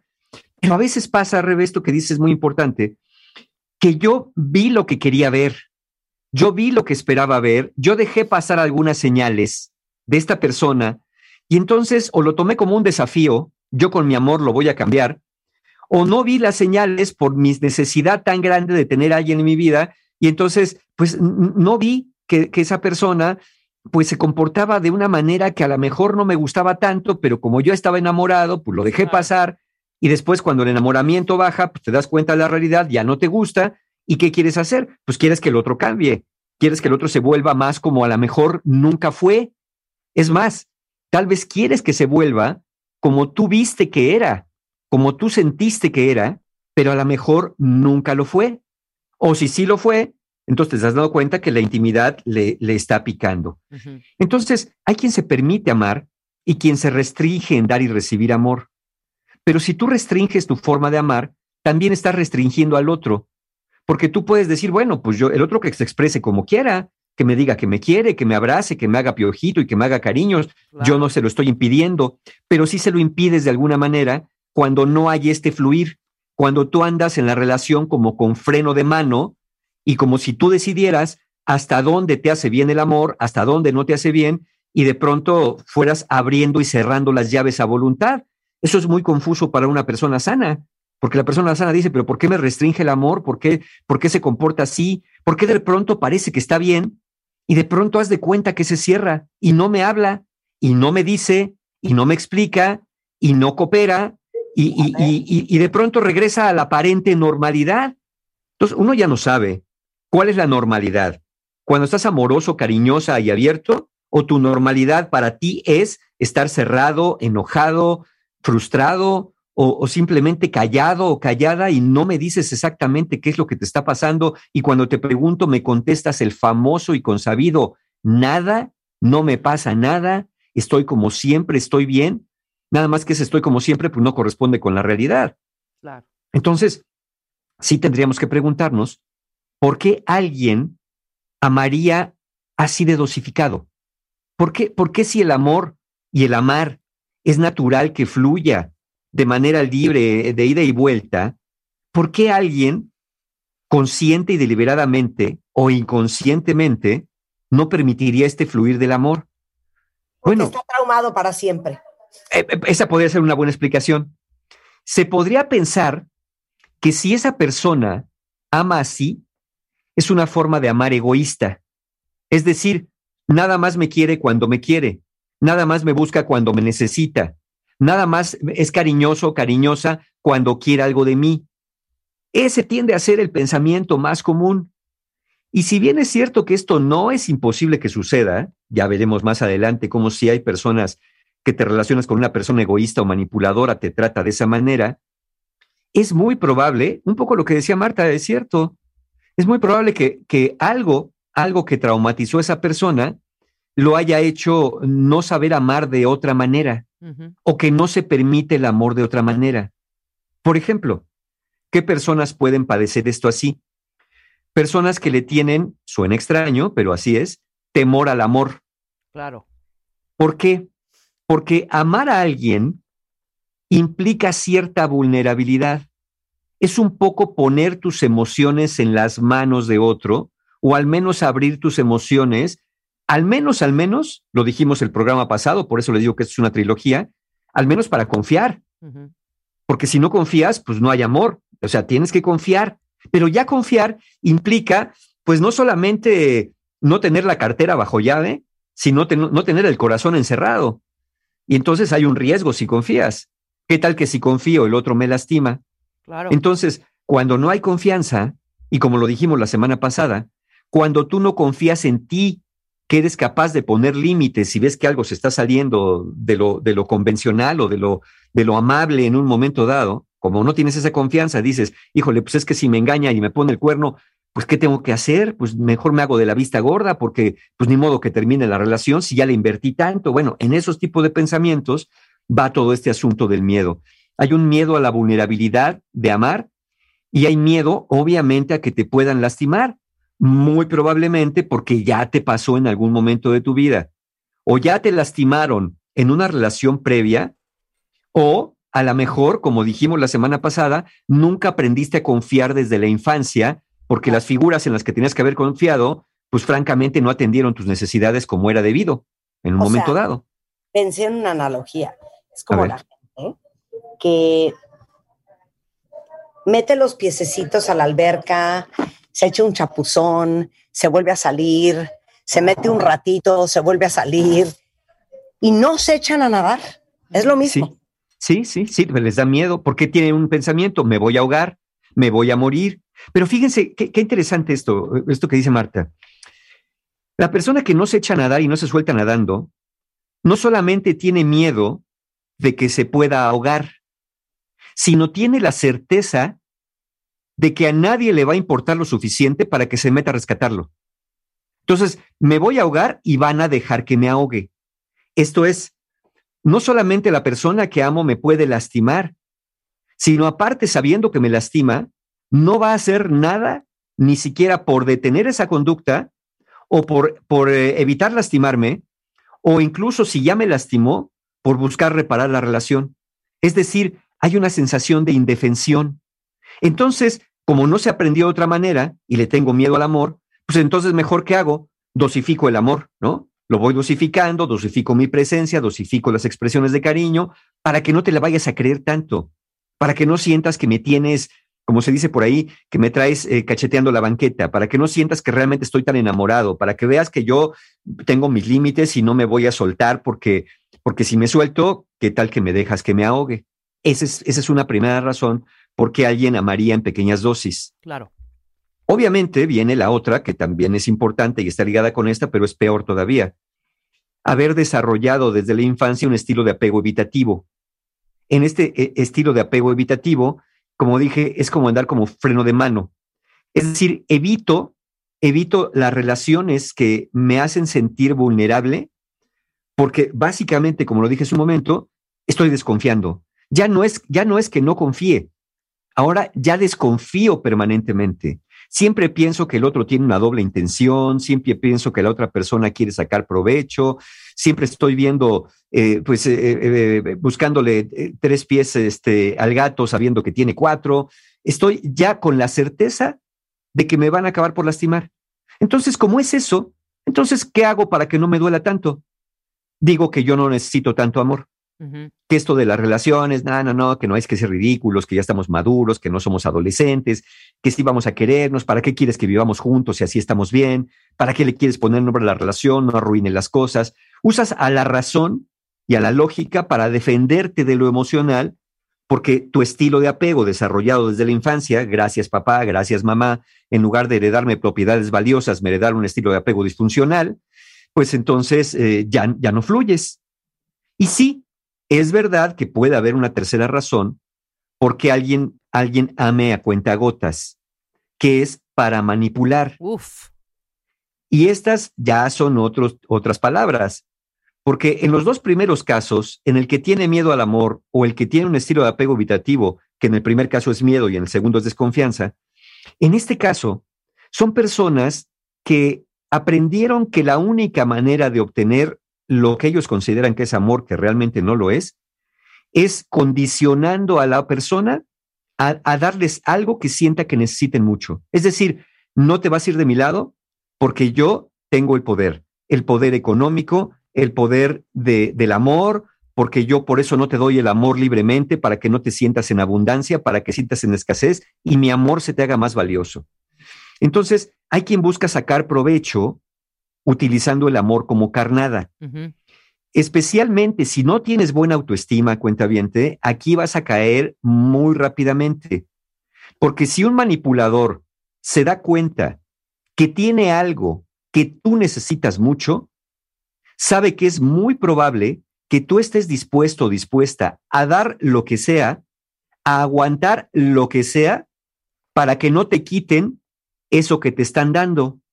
Y entonces, para hacerlo más valioso, ¿no? E, e, esta ley de la oferta y la demanda, pues entonces mi oferta de amor para ti se vuelve más escasa, te la condiciono, te lo hago abiertamente, como diciendo, mira, si sigues así, yo creo que mejor me voy a ir. O lo hago eh, de manera encubierta, ¿no? Cuando estoy eternamente a disgusto, cuando, cuando no, como cuando no haces lo que quiero, pues ando como de malitas, ando como callado, como tieso, como dije, como serio, para que tú te des cuenta, pues que eso que hiciste me está afectando. Y como a mí me afecta, pues yo ya no sé si de verdad me quieres tanto como dicen. Entonces, este manipulador que sabe que tienes esto que, que sabe que tiene esto que tú necesitas, y como tú tienes miedo que te dejen de querer o que te quiten lo que estás teniendo, acabas por ceder a cosas o situaciones que no son muy dignas para ti. Es una combinación entre el abuso que tiene el manipulador más la desesperación o gran necesidad que tú tienes. Sí, claro. Y entonces, así es como el amor se genera en estas dinámicas de dártelo a cuenta gotas o dártelo nomás a ratitos, para que no te lo creas, para que veas que yo lo sigo teniendo. ¿Quieres que ver que yo tengo el poder? Mira, te cierro la llave del amor. ¿Ves? Yo tengo la llave.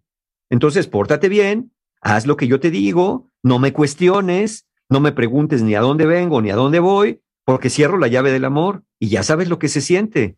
Es como cerrarle a una persona el, oxígeno, es como cerrarle el suero cuando lo están hidratando. Claro que no quieres que te falte lo más vital.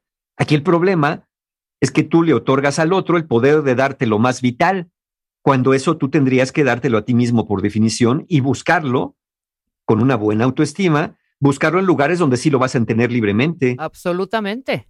No en lugares donde te, estén condicionando para manipularte. Entonces, pues esas pueden ser razones. Ahora, esas son razones que tienen que ver con la otra persona. Pero espérate, Mario, vamos a hacer una pausa rapidísimo y ya vemos con estas razones que tienen que ver con la otra persona. Y hay que culminar al cuentaviente. Si ustedes son de los que dan el amor a cuentagotas o están recibiendo estas sobritas, que nos los pongan en un Twitter, arroba Mario Guerra, arroba Marta de Baile, arroba Red Mangas. Hacemos una pausa y ya volvemos. Venga, échale. Entra a wradio.com.mx. Checa más información de nuestros invitados, especialistas, contenidos y escucha nuestro podcast. Marta de Baile 2022. Estamos de regreso. Y estamos donde estés. Estamos de regreso en W Radio, 12 del día con 9 minutos. Mi querido Mario Guerra, estamos hablando de Te amo, pero en pequeñas dosis, en pequeñas cantidades. Yo digo algo, Mario, el que es codo es codo para todo. Pu- puede ser, puede También. ser. Y mira, y ahorita justamente veíamos en las redes los cuentavientes diciendo, ya, mi pareja es así, seguramente tiene miedo al amor, ya le dije que se comunique, o a lo mejor es de apego evitativo, que fue con los que más se identificaron. Ya dijimos, las tres razones son temor al amor, hay miedo a ser lastimado, estilo de apego evitativo, hay desconfianza, sobre todo de quien te ama o se ama, o hay quien lo usa para manipular, que esa sería la más retorcida de las tres formas. Pero ahora vámonos más personal, a hacer más personal el asunto, porque todos estamos muy rápidos a identificar, sí, esta pareja aquello, la otra pareja al otro, pero ¿qué tal que esa forma de amar de tu pareja tenga que ver con la otra persona y esa otra persona eres tú? ¿Qué tal que tiene que ver contigo? Entonces, a lo mejor, a lo mejor habría que considerar esto. Probablemente tu pareja parezca amarte en pequeñas dosis en correspondencia con la forma de amar que tengas tú. Y recuerden lo que decía Paracelso, aquel médico suizo de la Edad Media. Todo es veneno, nada es veneno, todo depende de la dosis. Entonces vamos a ver tres formas o tres cosas que puedes estar haciendo tú, cuentaviente, que puede hacer que cualquier persona, francamente, dosifique su presencia, dosifique su amor, porque pues algo se está sintiendo abrumado por allí o abrumada. Por ejemplo, si tienes ansiedad de separación, que esto es algo que tuvo que haberse resuelto en la infancia, en la niñez, y no se resolvió. Es decir, no eras capaz de separarte con seguridad y confianza de tus figuras de apego primarias, como eran papá y mamá. Vamos a decirlo así, el el kinder para ti fue un infierno, la primaria fue el purgatorio y después de ahí en adelante siempre tenías que estar en contacto con alguien. Bueno, tal vez tengas este tipo de ansiedad que suelen presentar los niños normalmente, pero que a veces puede persistir en la edad adulta de maneras eh, con otro tipo de ansiedades. Entonces, eh, si tú tienes esto, no dejas espacios de individualidad para tu pareja, porque quieres involucrarte en cada aspecto de su vida. ¿Qué hace? ¿A dónde va? ¿Qué está pensando? ¿Qué está comiendo? Bueno, es más, no solamente quieres involucrarte en saber, quieres involucrarte para, para modificar y alterar las actividades. ¿Por qué, ¿Por qué te vas? ¿Por qué no estás? ¿Por qué no vienes? ¿Por qué no vemos juntos una película? ¿Por qué no me abrazas? ¿Por qué no me abrazas bien? ¿Por qué no me abrazas bien y con cariño? Entonces, pues ya se vuelve un infierno porque siempre quieres más, ¿no? Parece que no tienes llenadera y realmente no la tienes porque no es lo que el otro haga o deje de hacer. Es tu incapacidad para recibir este amor con confianza y quedarte en paz por esta ansiedad de separación. Es decir, ya tienes a la persona junto a ti, pero ya tienes miedo de que se vuelva a ir o de que no esté o de que un día te deje de querer. Eh, eh, justamente ju- hace la profecía autocumplida, ¿no? Tanto estás encima del otro hasta que el otro acaba por hartarse. Claro. ¿Por qué? Porque estar, querer estar involucrado en cada aspecto de la vida del otro, hasta de por qué te tardaste tanto en el baño, pues qué estabas haciendo, pues este, por, qué no venías, por qué no me contestabas, por qué comiste esto ahora, por qué si siempre te gustan los huevos revueltos, ahora los quisiste estrellados, quiero saberlo todo, ¿no? Bueno, eso puede hacer sentir asfixiada a tu pareja y entonces, muy probablemente de manera inconsciente, lo que busca es tantito oxígeno, lo que busca es poner un poco de tierra de por medio para evitar sentirse asfixiado o asfixiada. Digamos que esa forma de dosificar el amor de tu pareja es una reacción a una forma tuya persecutora de amar y esa forma persecutora se vuelve muy asfixiante. Ahora vamos a pensar que no eres una persona persecutora, sino peor aún, tienes una forma de amar, digámoslo así entre comillas, pegajosa, al menos desde los ojos de tu pareja. Esta forma de amar pegajosa es esta forma donde de alguna manera estás dando tanto amor de la manera que tú lo expreses, volvamos a recordar lo- los lenguajes del amor, a lo mejor lo haces a través de palabras, pero a lo mejor lo haces a través de actos, pero a lo mejor lo haces a través de regalos y detallitos, y entonces ya encontró tu pareja mil cartitas debajo de la almohada y mil cartitas en el refrigerador y mil cartitas en el coche, y, y entonces tú estás esperando que te las conteste, pero pues son demasiadas cartas hasta para leerlas, y tú inundas, inundas de amor la relación, ¿no? Entonces, esto puede ocasionar que tu pareja necesite algo de distancia, es decir, a lo mejor un poquito de menos dosis de ese, entre comillas, amor que tú estás dando. En este caso, no es que persigas como en el ejemplo anterior, no es que tu estilo de amor sea persecutor o cuestiones a tu pareja por qué no quiere estar contigo. Es que lo que necesitas es su cercanía. Y entonces crees que inundando de amor la relación, la- con caricias, besos, palabras, presencia, abrazos, tu, tu pareja nunca se va a ver de tu lado, porque no le está haciendo falta nada, porque contigo tiene todo el amor que necesita. Pu- Pues, sí, y yo también, para todos es importante tener todo el agua que necesitamos, pero tenerla también, pues, en, lugares adecuados, en cantidades adecuadas, y no que mi casa viva inundada, echándome a perder los muebles y, y de dejándome respirar. Entonces, este, este, esta creencia de que dando muchísimo amor, como este bombardeo amoroso, va a hacer que el otro se sienta más amado, no siempre genera el efecto que quieres, a veces genera el efecto contrario. Mientras más me bombardeas, pues ¿qué crees que hago yo? Más me atrinchero, porque cuando hay bombas, lo que hay que irse a los búnkers, ¿no es cierto? A encerrarse. O la tercera razón, que tiene que ver contigo, cuenta bien, probablemente, es que a lo mejor estás haciendo algo que resulta irritante para tu pareja. Por ejemplo, te la pasas quejándote de todo, estás criticando todo lo que hace, debates intensamente cualquier tema que ni dominas, alegas por todo, descalificas a tu pareja por todo, ya dijo algo y ya le estás corrigiendo, ya le estás criticando, su forma de comer, su forma de vestir, los planes que hace. Eso también se vuelve algo eh, un tanto complicado para alguien de poder fluir en una relación. Y entonces, pues para evitar precisamente tus críticas, tus comentarios, tus burlas, tus descalificaciones, pues mejor ya me involucro cada vez menos contigo. Muy desafortunado como hasta como reacción, pero hay que entender que es algo que podía pasar como una forma de reaccionar. Por eso yo, yo creo, cuentavientes, que de vez en cuando, al menos de vez en cuando, no sé, al menos en cada relación, deberíamos hacernos una pregunta que ya hemos hecho acá, pero, pero ahorita se la repito. De verdad, de verdad, con toda honestidad, contéstense la siguiente pregunta, cuentavientes. ¿Es fácil llevarse bien contigo? ¿Resulta sencillo quererte? ¿O haces las cosas tan complicadas que hasta quererte se vuelva un crucigrama? Si la mayor parte de la gente te evita o evita pasar largos periodos de tiempo contigo, eh, bueno, ya es algo que está de pensarse, ¿no? Porque la mayor parte de la gente nada más está a ratos conmigo y después de un rato como que ya me dan la vuelta, como que me ponen pretextos, como que realmente hasta las personas evitan debatir. Te sientes muy confortable porque nadie te cuestiona, pero la cuestión es por qué nadie te cuestiona. A lo mejor tu forma de, de responder a los cuestionamientos no es muy amable. Ahora, ¿cómo saber si el problema es tu pareja o el problema eres tú en este caso? ¿Cómo saber si tu pareja es la que es evitativa o tú eres la persona, por ejemplo, que eres muy pegajosa?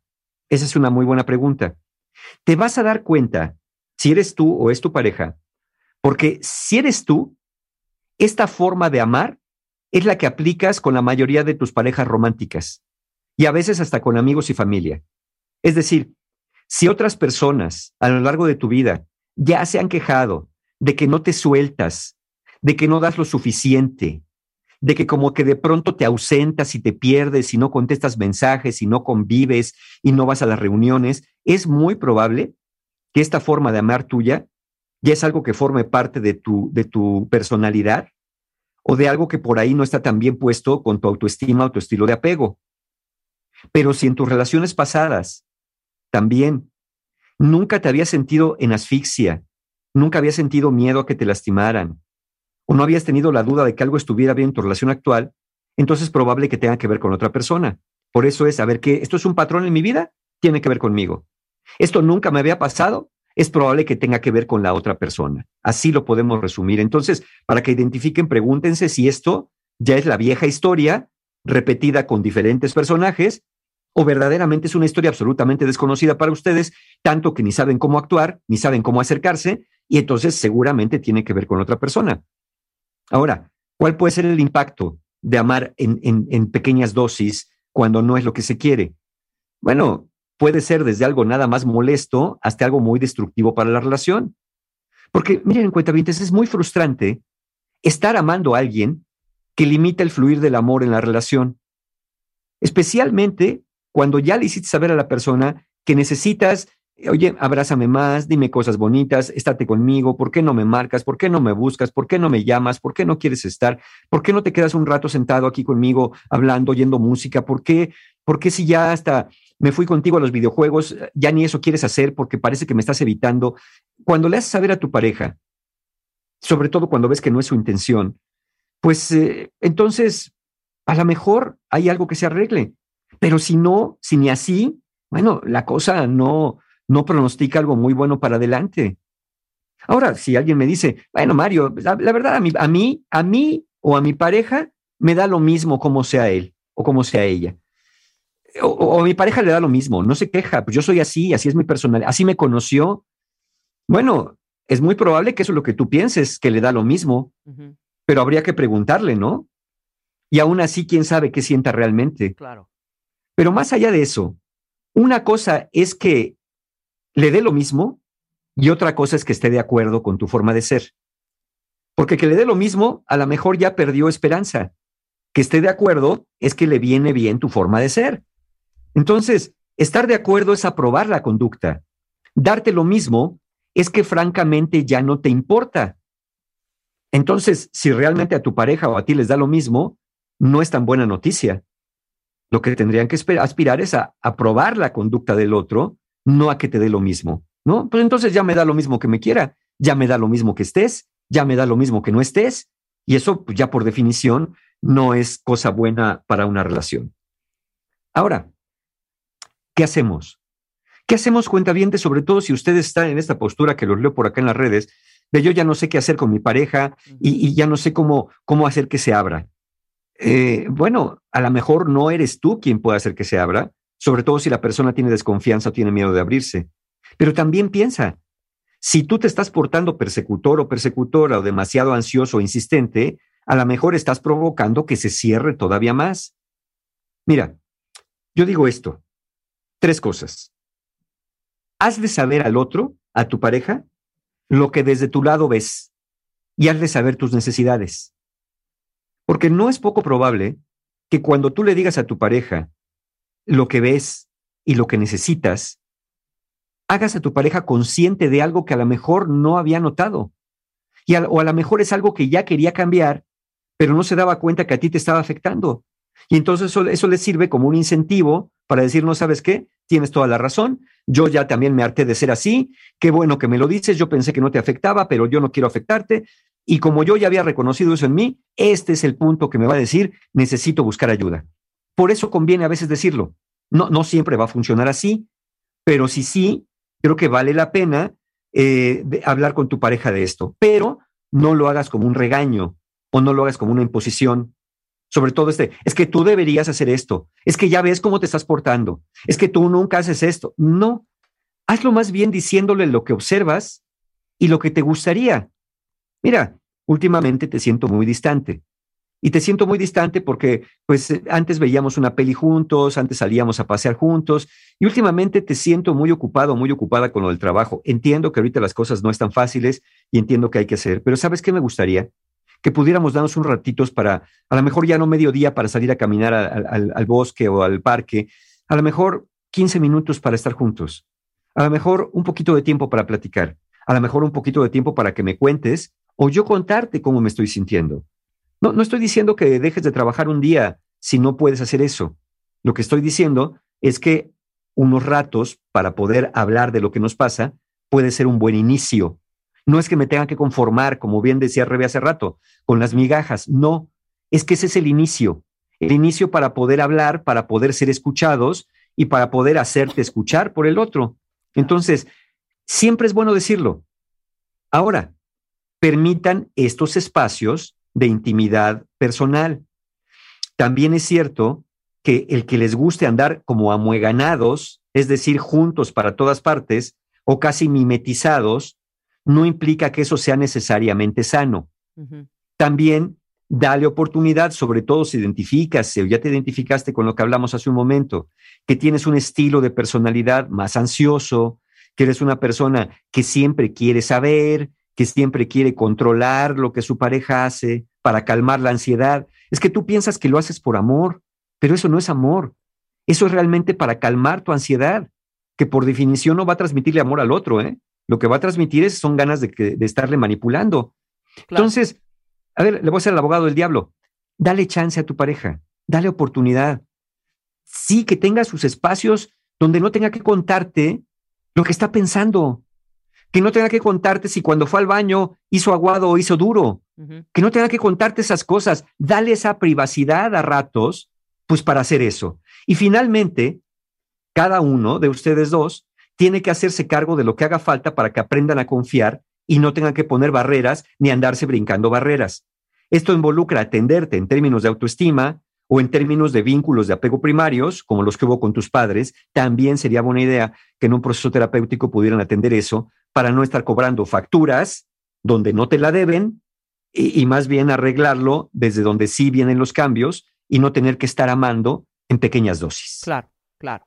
Ahí estamos. Mario, cursos. Sí, claro, por supuesto, Rebe. Tenemos justamente este, este sábado que viene, el 30 de julio. eh, ya nos quedan nada más siete lugares para fortalecer tu autoestima de forma presencial en la Ciudad de México, en el Hotel Fiesta Americana Reforma. Y ya saben, cuentavientes, que tenemos alegrías para ustedes. Eh, tenemos el cupón MD20. Si entran a la página de encuentrohumano.com, se meten al taller de autoestima que es presencial el próximo 30 de julio y ponen el código MD20, de- acuérdense de, de Marta de Baile, MD20, van a tener el 20% de descuento en este taller presencial. Y luego vienen los talleres de agosto, que se los digo de corridito. El 6 de agosto tenemos Los Hombres de tu Vida, que es un taller para mujeres para cambiar su relación con lo masculino y hacerla más equilibrada. Ni la dominancia ni la sumisión es buena idea para relacionarse con nadie. Es 6 de agosto, online.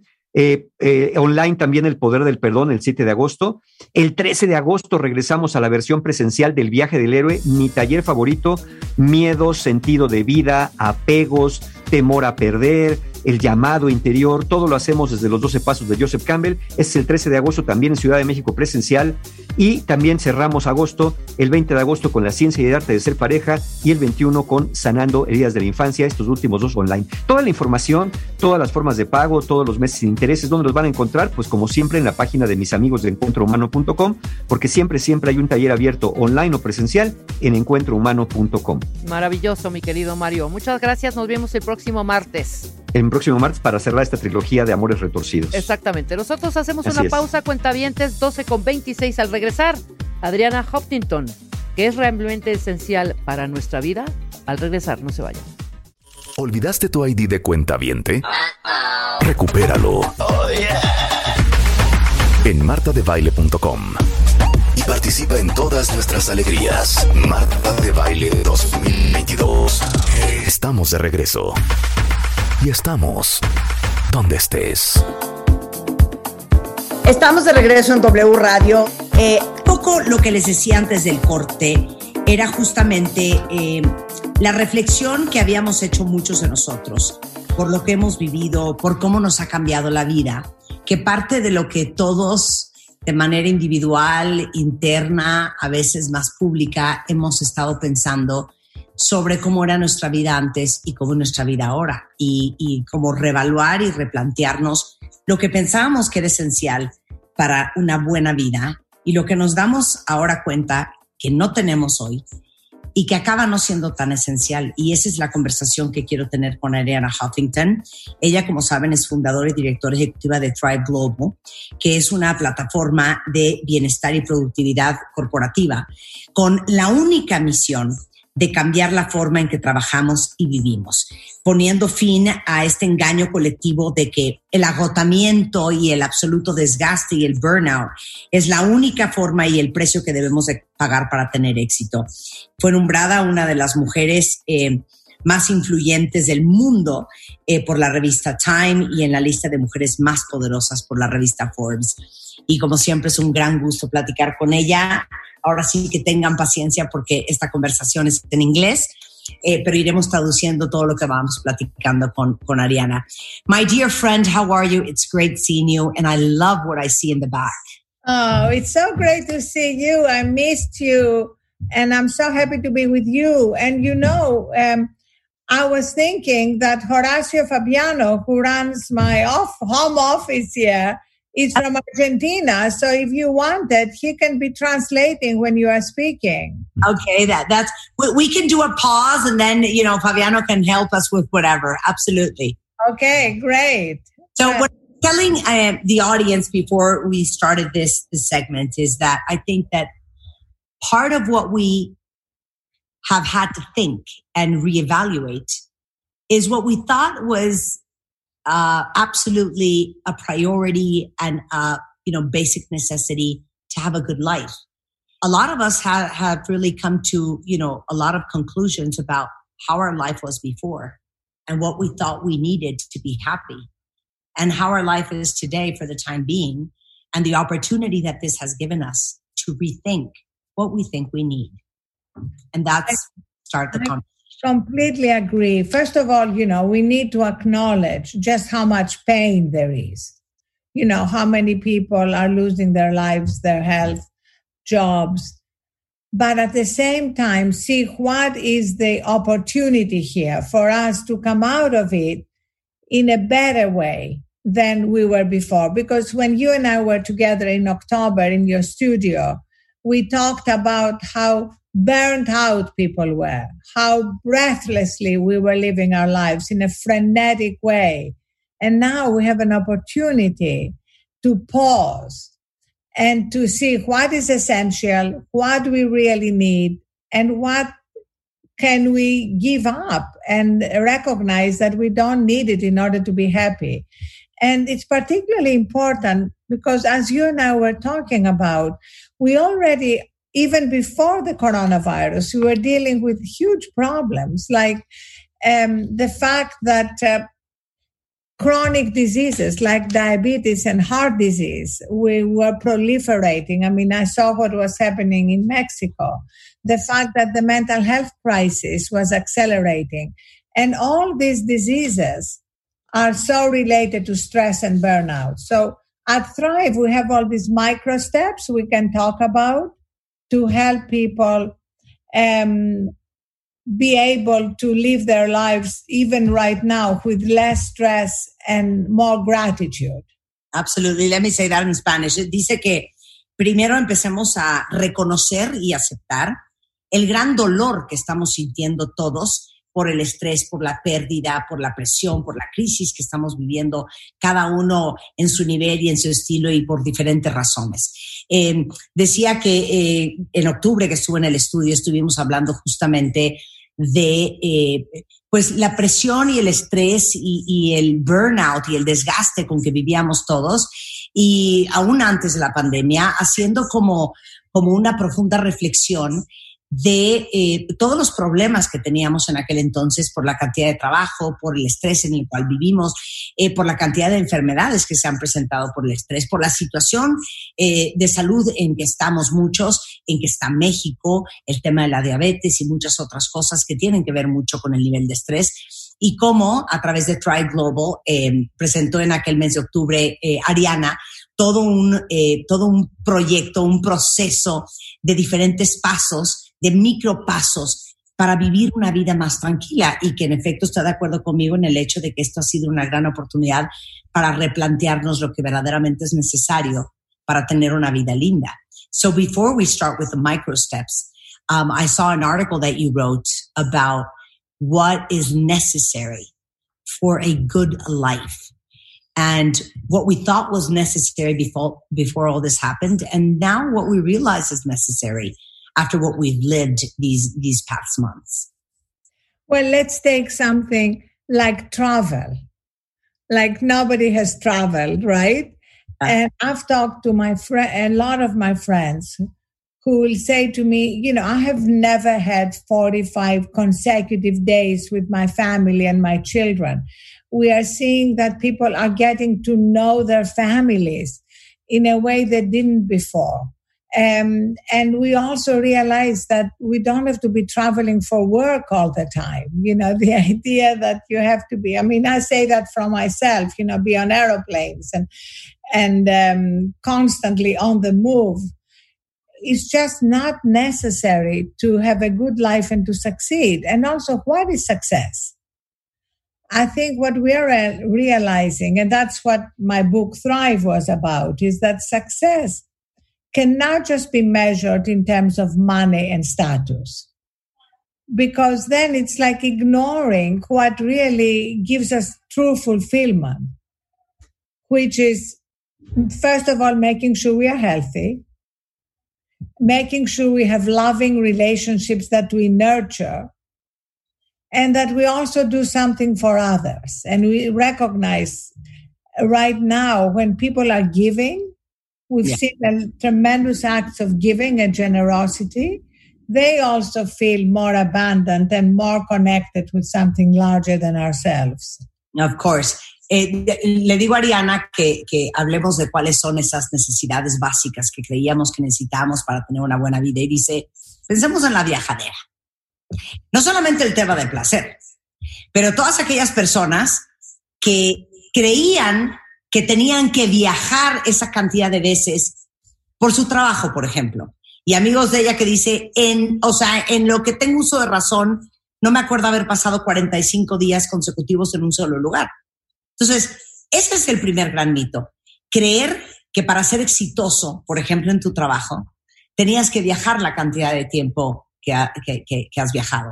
Y creo que para todos los que tendían a viajar mucho en el interior de la República a nivel internacional, porque creían que era parte de su trabajo, gran parte del descubrimiento es darse cuenta que eso no era tan necesario como nosotros creíamos. Y tratando de encontrar la definición del éxito, mucha gente cree que el éxito tiene que ver no solamente con dinero, sino también con estatus. Pero verlo así es dejar fuera toda una parte increíble eh, y fundamental para el bienestar de una persona, que no solamente es dinero y estatus, que tiene que ver con eh, tener salud, estar bien físicamente, con tener buenas relaciones, y eso es uno de los grandes medidores a nivel internacional de los países más felices, eh, el vínculo que tiene una sociedad y las relaciones de un ser humano. Y tercero, eh, la capacidad de servir y ayudar a los demás. Que esto es algo que se ha vuelto exponencial hoy en día y que ha tenido una gran visibilidad porque vemos a tanta y tanta gente allá afuera eh, haciendo algo por los demás, ayudando a alguien más, organizaciones, fundaciones, sociedad civil, lo cual enriquece increíblemente el alma de un ser humano. So, what would you say, Ariana, are the two main things that we have to change to go back to a better life? two, let's say there are two things. The first is to recognize that sleep is foundational. Remember, when you are having a harder time sleeping because of all the stress of your life, it affects everything. And so we need to do whatever we can to teach ourselves how to surrender to sleep the way we do with our children. We read them Good Night Moon, we give them a bath, we prepare them for sleep. We launched an entire suite of sleep solutions with Audible. uh, that has like um, Nick Jonas reading you a sleep story, or Didi, Sean Combs guiding you through a sleep meditation. They are free. Anybody can download them. Also, um, very important. The second point is these little breaks during the day. Like you go and wash your hands for 20 seconds. Remember three things you're grateful for. Okay. and breath is our superpower. Conscious inhales and exhales at any time during the day you are stressed. Ok. Dice, le digo que cuáles son las cosas que de verdad deberíamos de cambiar ahora que regresemos a esta nueva vida. Dice, número uno, el sueño.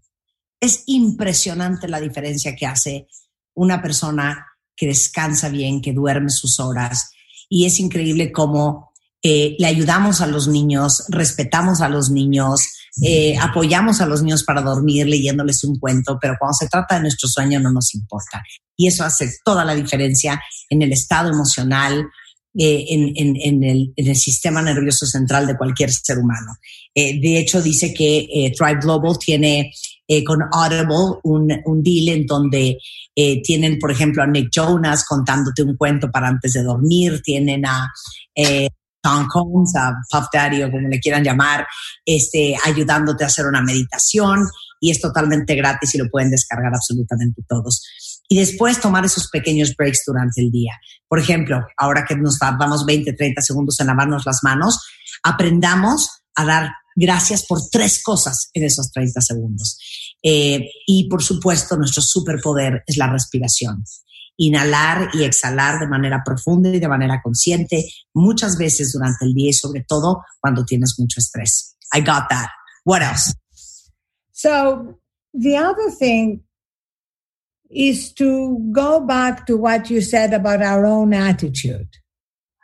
So when we get really upset and stressed out over tiny things, you know how often we get so upset about tiny things? Yes. How can we put it in perspective? It's like, what are the micro steps we can take? Mm-hmm. Put this little thing in perspective. Mhm. For me, it's really about uh, going back to gratitude and going back to my breath, superpowers. Hmm. You know, even Navy SEALs, you know, the top soldiers, you know, people who keep us safe, if they're in moments of stress, they practice something called box breathing. Box breathing? Yes, which is you take four inhales, you pause to the count of four, and you exhale to the count of four. So at Thrive, we have hundreds of these micro steps. We put them on my Instagram, which is Ariana Huff with two F's. Okay. I write about them in my Sunday newsletter. Everybody can subscribe. It's free, which is thriveglobal.com slash Ariana. And basically, we try to use all media, LinkedIn, Twitter, everything, to give these messages out as reminders. Okay. Go. Diana Huffington, eh, que algo bien importante es darnos cuenta de nuestra actitud. Muchos de nosotros tendemos a totalmente descomponernos por las cosas más minúsculas de la vida. Y eso hay que ponerlo en perspectiva. Y que cada vez que sientas que eso te va a pasar, número uno, eh, pienses en la gratitud, automáticamente cambies tu pensamiento y agradezcas algo que seguramente es más relevante que lo que probablemente te está pasando en ese momento. Y segundo, tu respiración. Esos son los dos grandes superpoderes. De hecho, los soldados más entrenados de, en Estados Unidos, que son los Navy SEALs, hacen una cosa que se llama box breathing, eh, eh, como respirar en una caja, que es básicamente inhalar en cuatro tiempos y exhalar en cuatro tiempos. Y que te das cuenta del poder que tiene esa respiración eh, eh, en, en tu vida. How do you define, Ariana? Ah, y por cierto, que hay una serie de opciones allá afuera que ha puesto Thrive Global en mil plataformas, desde LinkedIn hasta Twitter, hasta Instagram. Pueden seguir a Ariana en Ariana Huff con doble F en Instagram, pero igualmente en thriveglobal.com diagonal eh, Ariana. Eh, muchos recursos y micropasos de cositas que puedes hacer eh, durante tu día y en tu vida para tener una mejor vida. So, how would you define a good life? Give me your definition. What is what is what what do you need to have or do or think or be to be able to say with moral authority, I have a good life? Love that. So, four things. The first is health and well being. Mm-hmm. You know, and yet so often we sacrifice our health and well being in order to climb some ladder of success that's in our head. And without health and well being, it's much harder to Okay. have a good life. The second is wisdom. You know, wisdom is when we are calm and collected. So, what you said about you want to be calm and collected, that's a wise person. Mm-hmm. Um, the third is a sense of wonder. You know, you know, when we're children and we marvel at little things, you know, a flower, a smile, you know, a sunset. And then when we get older and busy, we kind of keep going, going, going, and we have no time to smell the roses. And the fourth is giving. You know, giving is part of our lives. And and when we give of uh, our overflow, we feel much more connected to everyone else and to ourselves. And that doesn't mean not to strive for success uh, in terms of financial success and status. That's all fine, but it can't be the whole purpose of life. Le digo que, ¿qué tienes que ser, tener o, o, o, sentir para poder decir con autoridad moral que tienes una buena vida? ¿Cuál- cuál- ¿Cuáles son esas cosas? Y dice, son cuatro. La primera es salud y bienestar.